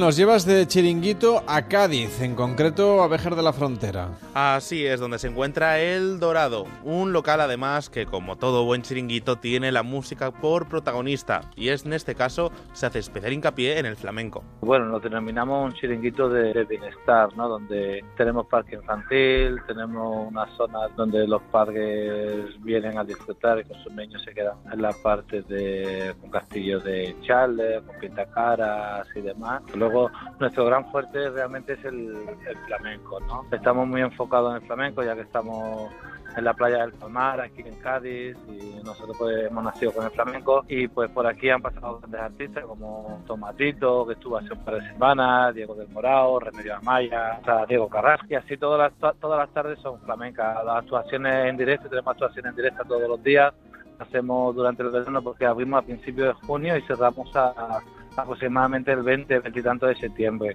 Tenemos todo tipo de música realmente.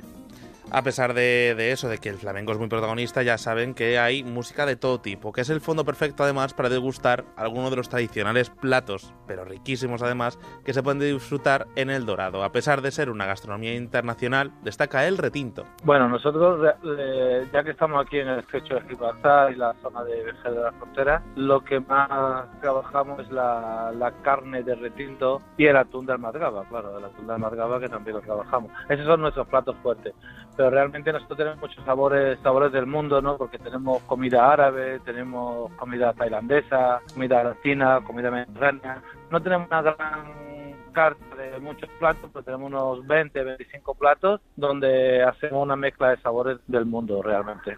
Oye, qué rico y qué fantásticos está mañana, vaya hoy, el martes ya, en Vejer de la Frontera, que estarán más o menos a 20, 22, 24, hasta 26 grados pueden llegar a las cuatro y media de la tarde, que será el momento de mayor temperatura en Vejer de la Frontera. Estamos visitando El Dorado.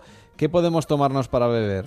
Pues mira, tienen una gran cantidad de bebidas, entre unas 40 o 50 especialidades, incluyendo batidos y cócteles, pero para, to para todos los gustos, que además seguro que quitan hasta el sentido. Bueno, nosotros los cócteles, nuestro gran fuerte, ya que usamos la fruta de temporada del área de Conil, donde tenemos las huertas, de, claro, acompañados de la, de la fruta tropical. Entonces nosotros tenemos mucha fruta para los zumos naturales y para batidos. Este de nosotros es el Pachamama, es un batido que lleva banana, lleva miel, lleva polen de abeja, de, de. Y luego pues tenemos el Oreo Cream, Cookie Cream, tenemos más o menos unos 40 o 50 entre cócteles y aparte, claro está, de los más clásicos, de la piña colada, del mojito, San Francisco. Pero una de las mejores cosas que tiene el Chiringuito El Dorado es la gran cantidad de zonas con las que cuenta. Dependiendo del momento del día y lo que más te apetezca, puedes ir a disfrutar de una maravillosa puesta de sol o comer a mesa puesta. Y ojo, que los niños también tienen su espacio. Se llaman cuatro zonas. Tenemos el área infantil, es el parque infantil, tenemos una monitora que mientras los papás pues están disfrutando, tenemos una chica, un par de chicas que se encargan de los peques. Los peques tenemos con pintacara, esa es un área donde tenemos esa área donde están los niños. Luego tenemos otra área que es el interior del local, que es por la noche donde funciona, donde tenemos más club, así donde la música electro, así por la noche, un poco de chill. Y luego tenemos dos terrazas, una terraza enfocada para los directos, que es una terraza bien amplia donde se ve el mar, donde se ve la caída del sol, donde se ve el atardecer, y luego otra terraza que es como la parte de cenador, la parte de restaurante, donde tenemos unas carpitas pequeñas, unos reservados, bueno, pues la verdad es que ahora lo que nos queda es saber las coordenadas. ¿Hacia dónde vamos? Pues mira, eso lo hemos preguntado a Santiago, que es quien nos ha atendido esta tarde, el propietario del Dorado, y se encuentra, como buen chiringuito además, en plena playa, pero eso sí, más cerca de Conil que del propio Béjar. Así que así era la manera en la que nos indicaba Santi cómo llegar hasta su paraíso. Nosotros estamos ubicados aquí en la provincia de Cádiz, estamos en la playa del Palmar. Playa del Palmar pertenece a Vejer de la Frontera y estamos pues en la misma, en la primera línea de playa, la misma playa. Y nosotros abrimos desde por la mañana, damos desayunos de las 11 de la mañana y bueno, dando todos los servicios que tenemos, nos cerramos la cocina y estamos todo el día abiertos hasta las 3 de la mañana que ya, que ya se cierra. Así que harán como casi una horita que habrán echado el, el cierre, que desde las 11 de la mañana ya viene bien, la verdad. Bueno, la verdad es que sí, ¿eh? que merece la pena conocer cada rincón de España de tu mano y además conociendo los mejores chiringuitos. Manuel, que tengas una feliz noche y un feliz despertar. Hasta mañana. Hasta mañana.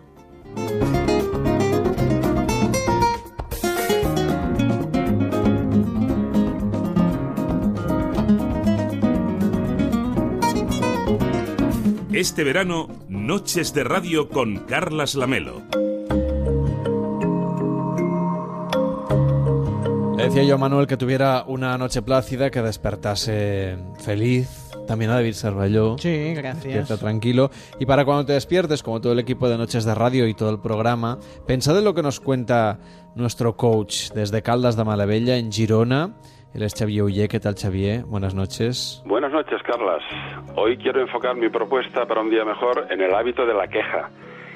Y yo me pregunto, ¿por qué solemos quejarnos constantemente? ¿A dónde nos lleva quejarnos? ¿Existe acaso un momento ideal para quejarse? ¿Dónde y ante quiénes debemos hacerlo?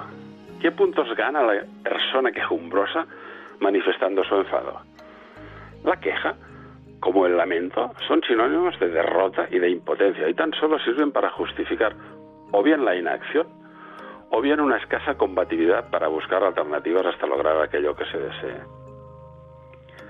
La queja, además, conlleva el descrédito del quejica, del lloraduelos, que a cada paso se lamenta por sus infortunios y al quien no le queda otra que buscar justificaciones por la dudosa vía del resentimiento victimista, adoptando latiguillos del tipo no me lo merezco, ah, protesto, no hay derecho y cosas así por el estilo. Aquí va mi recomendación para hoy. Recordad que tanto en los negocios como en la vida no se consigue lo que se merece, se consigue lo que se negocia, no hay más. Buenas noches con salud y armonía.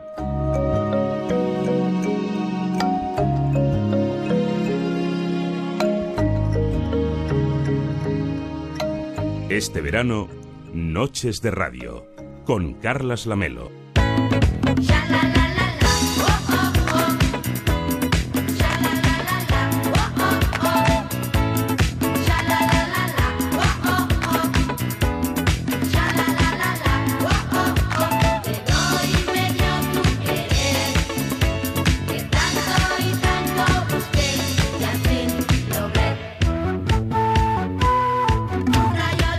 En este primer día del mes de agosto recuperamos un clásico de Noches de Radio que son las canciones del verano de todos los tiempos. Mm. Hoy viajamos a qué año, David? 1968. Y es Muy que bien. sí, lo que más se El bailaba. mayo lo- del 68, pues podría ser el agosto del 68. El agosto. Y es que, claro, las canciones de Eurovisión siempre han tenido, eh, cuando han sido medianamente potentes, pues eh, un- que en verano han sido una de las canciones, porque siempre hay muchas canciones del verano.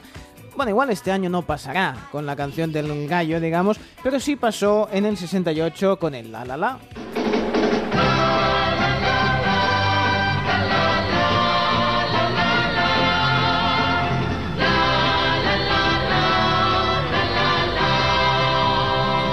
Y es que Maciel, bueno, el, ¿quién no conoce La La La de Maciel? También es verdad que no hemos ganado muchas veces Eurovisión y entonces, pues bueno, es más fácil que nos acordemos de... De todas- cuando sí, ¿no? Sí, de la que ganamos. Bueno, después al año siguiente también ganamos, pero con- compartida con 200 países, fue una cosa muy repartida.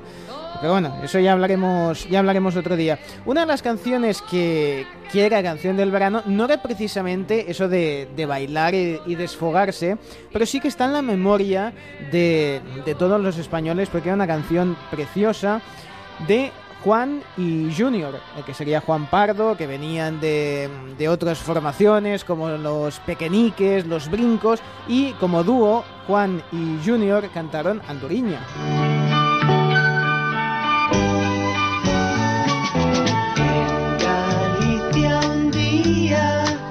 Yo escuché. Hombre, no sería una canción para darlo todo en No, una, pero al final está de una en el- boda, pero borracho, con la corbata, saltando en la Sitúate en el verano de 1968, Sí, sí, ¿de acuerdo? Tú te ponen esta canción en el baile. No, no. Y es una canción para acercarse a la Ay, es que es preciosa. a la pareja Sí, para sí, va- arrimar cebolleta, Sí, sí, básicamente. se decía. Técnicamente. Anduriña joven. Lentita para irse Sí. abrazando.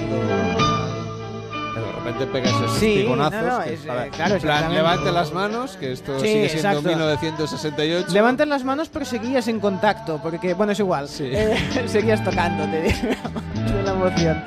Ah, a ver, claro, eso está muy bien para eh, los que lo vivieron en los 60, pero los que decimos ya a finales de los 70, casi la primera referencia que tenemos de esta canción es por los míticos Martes y 13. Habla y me sonríe sin cesar.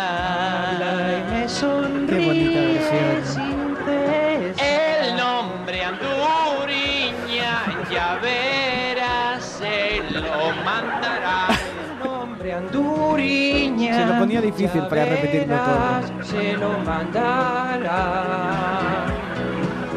Anduriña fue a paseo con su abuela, compró un pimiento, después fue a Nueva York, compró un yate y allí se casó con Julián Smith, donde vivió en el Hotel Hilton una semana y media más. Anda, repite, repite, jóvenes, ahora, repite, repite, repite. Bueno, la que, la que sí que repetía verano tras verano con éxitos era Marisol en esta ocasión con el corazón contento.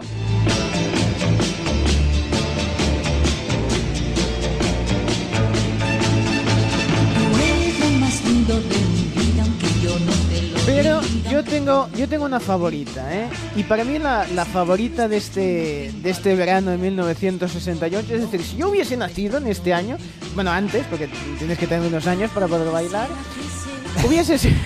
sí, bueno, también No puedes bailar... No muchos. Con pero- dos ya tienes Sí, suficiente, ya exacto, bueno, y, bailar. y- y sí, en el periodo de gestación también. Pero para mí, la, la que me, me vuelve loco, aún no... Aún siendo posterior, es Henry Stephen cantando una maravillosa Limón y Limonero. Mi limón, mi limonero, entero me gusta más. Un inglés dijo oye, oye, oye, y un francés dijo hola, la. Sí, tampoco cantaba mucho, ¿eh? O sea, un par de frases y ya dejaba a las chicas. Estamos hablando de Henry Augustus Stephen Pierre, que hizo bien en abreviar un poco para llamarse eh, Henry Stephen, que es de Venezuela, ¿eh? Ah, del año 41, o sea que ya tiene unos cuantos años y se ve que todavía sigue en activo. Investigaremos más de este artista. No hace que- falta que le llamemos tampoco. No. Hombre, si quieres, si llamamos a los del No, Café pues, de Gatos, digo, Apúntatelo también de los gatos, que eso sí me interesa. No, pero a mí esta canción me da, me da un buen rollo, una cosa. Pero bueno, si el otro día decíamos que en el 92 las canciones que lo petaron, una de ellas fue de Peret, pues ya en el 68 Peret también lo petaba. Una lágrima cayó en la arena. Ahí en la arena cayó tus lágrimas. Se entretenía ahí en... Bueno, porque, a ver, eran, eran amigos para siempre, aún no teníamos Juegos Olímpicos ni quisiera, hechicera. Ahora que se anima. Una lágrima cayó en la arena. Vamos a ver.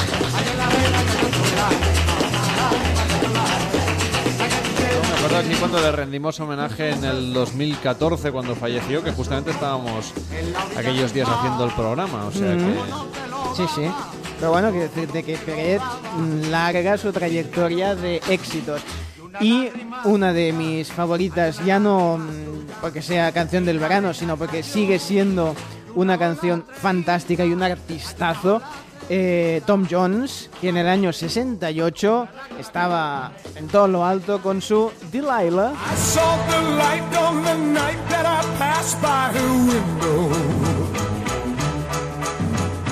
I saw the flickering shadows of love on her blind. She was my woman.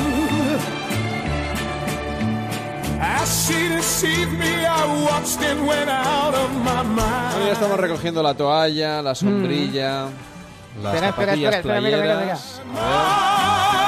Delilah. Apagad si los, no lo decía, apaga- reventaba. apagad los mecheros que no se pueden encender aquí en el estudio. ¿eh? Pues ya estamos recogiendo todo porque, porque hay gente que tiene que hacer programas aquí en este estudio.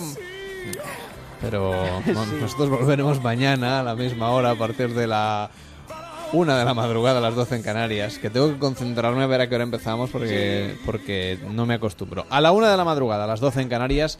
Mañana volvemos con muchas más historias aquí en Noches de Radio en Onda Cero. Nosotros nos vamos ya a dormir, pero la radio sigue en este primero de agosto, que es, por cierto, el ducentésimo de mi... mm, Esto me...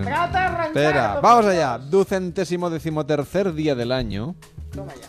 En este año 2017, tal día como hoy, pero en el 30 antes de Cristo, César Augusto entró en Alejandría y tomó el control para la antigua República Romana. Así me acuerdo. En 1492 los reyes católicos ordenaron la expulsión de los judíos tal día como hoy. Sí. No se fueron de vacaciones a Benidorm, está claro. Y eh, eh, atención porque también en 1774 se descubrió el elemento oxígeno. Hasta entonces Ah, sí. había investigaciones y se corroboraron ese año. Y en 1837, ¿cómo ha cambiado el mundo? Se publicó en Barcelona el primer número de un periódico titulado El Constitucional. Toma. Y no va con segundas esto. Se publicó en Barcelona y era liberal de izquierdas. En 1943 Birmania se independizó del Imperio Británico y en 1981 en Estados Unidos empezaron las transmisiones de la cadena de televisión de música MTV. Nosotros volvemos mañana, será a partir de la una de la madrugada a las 12 en Canarias en Noches de Radio. Feliz madrugada, hasta mañana.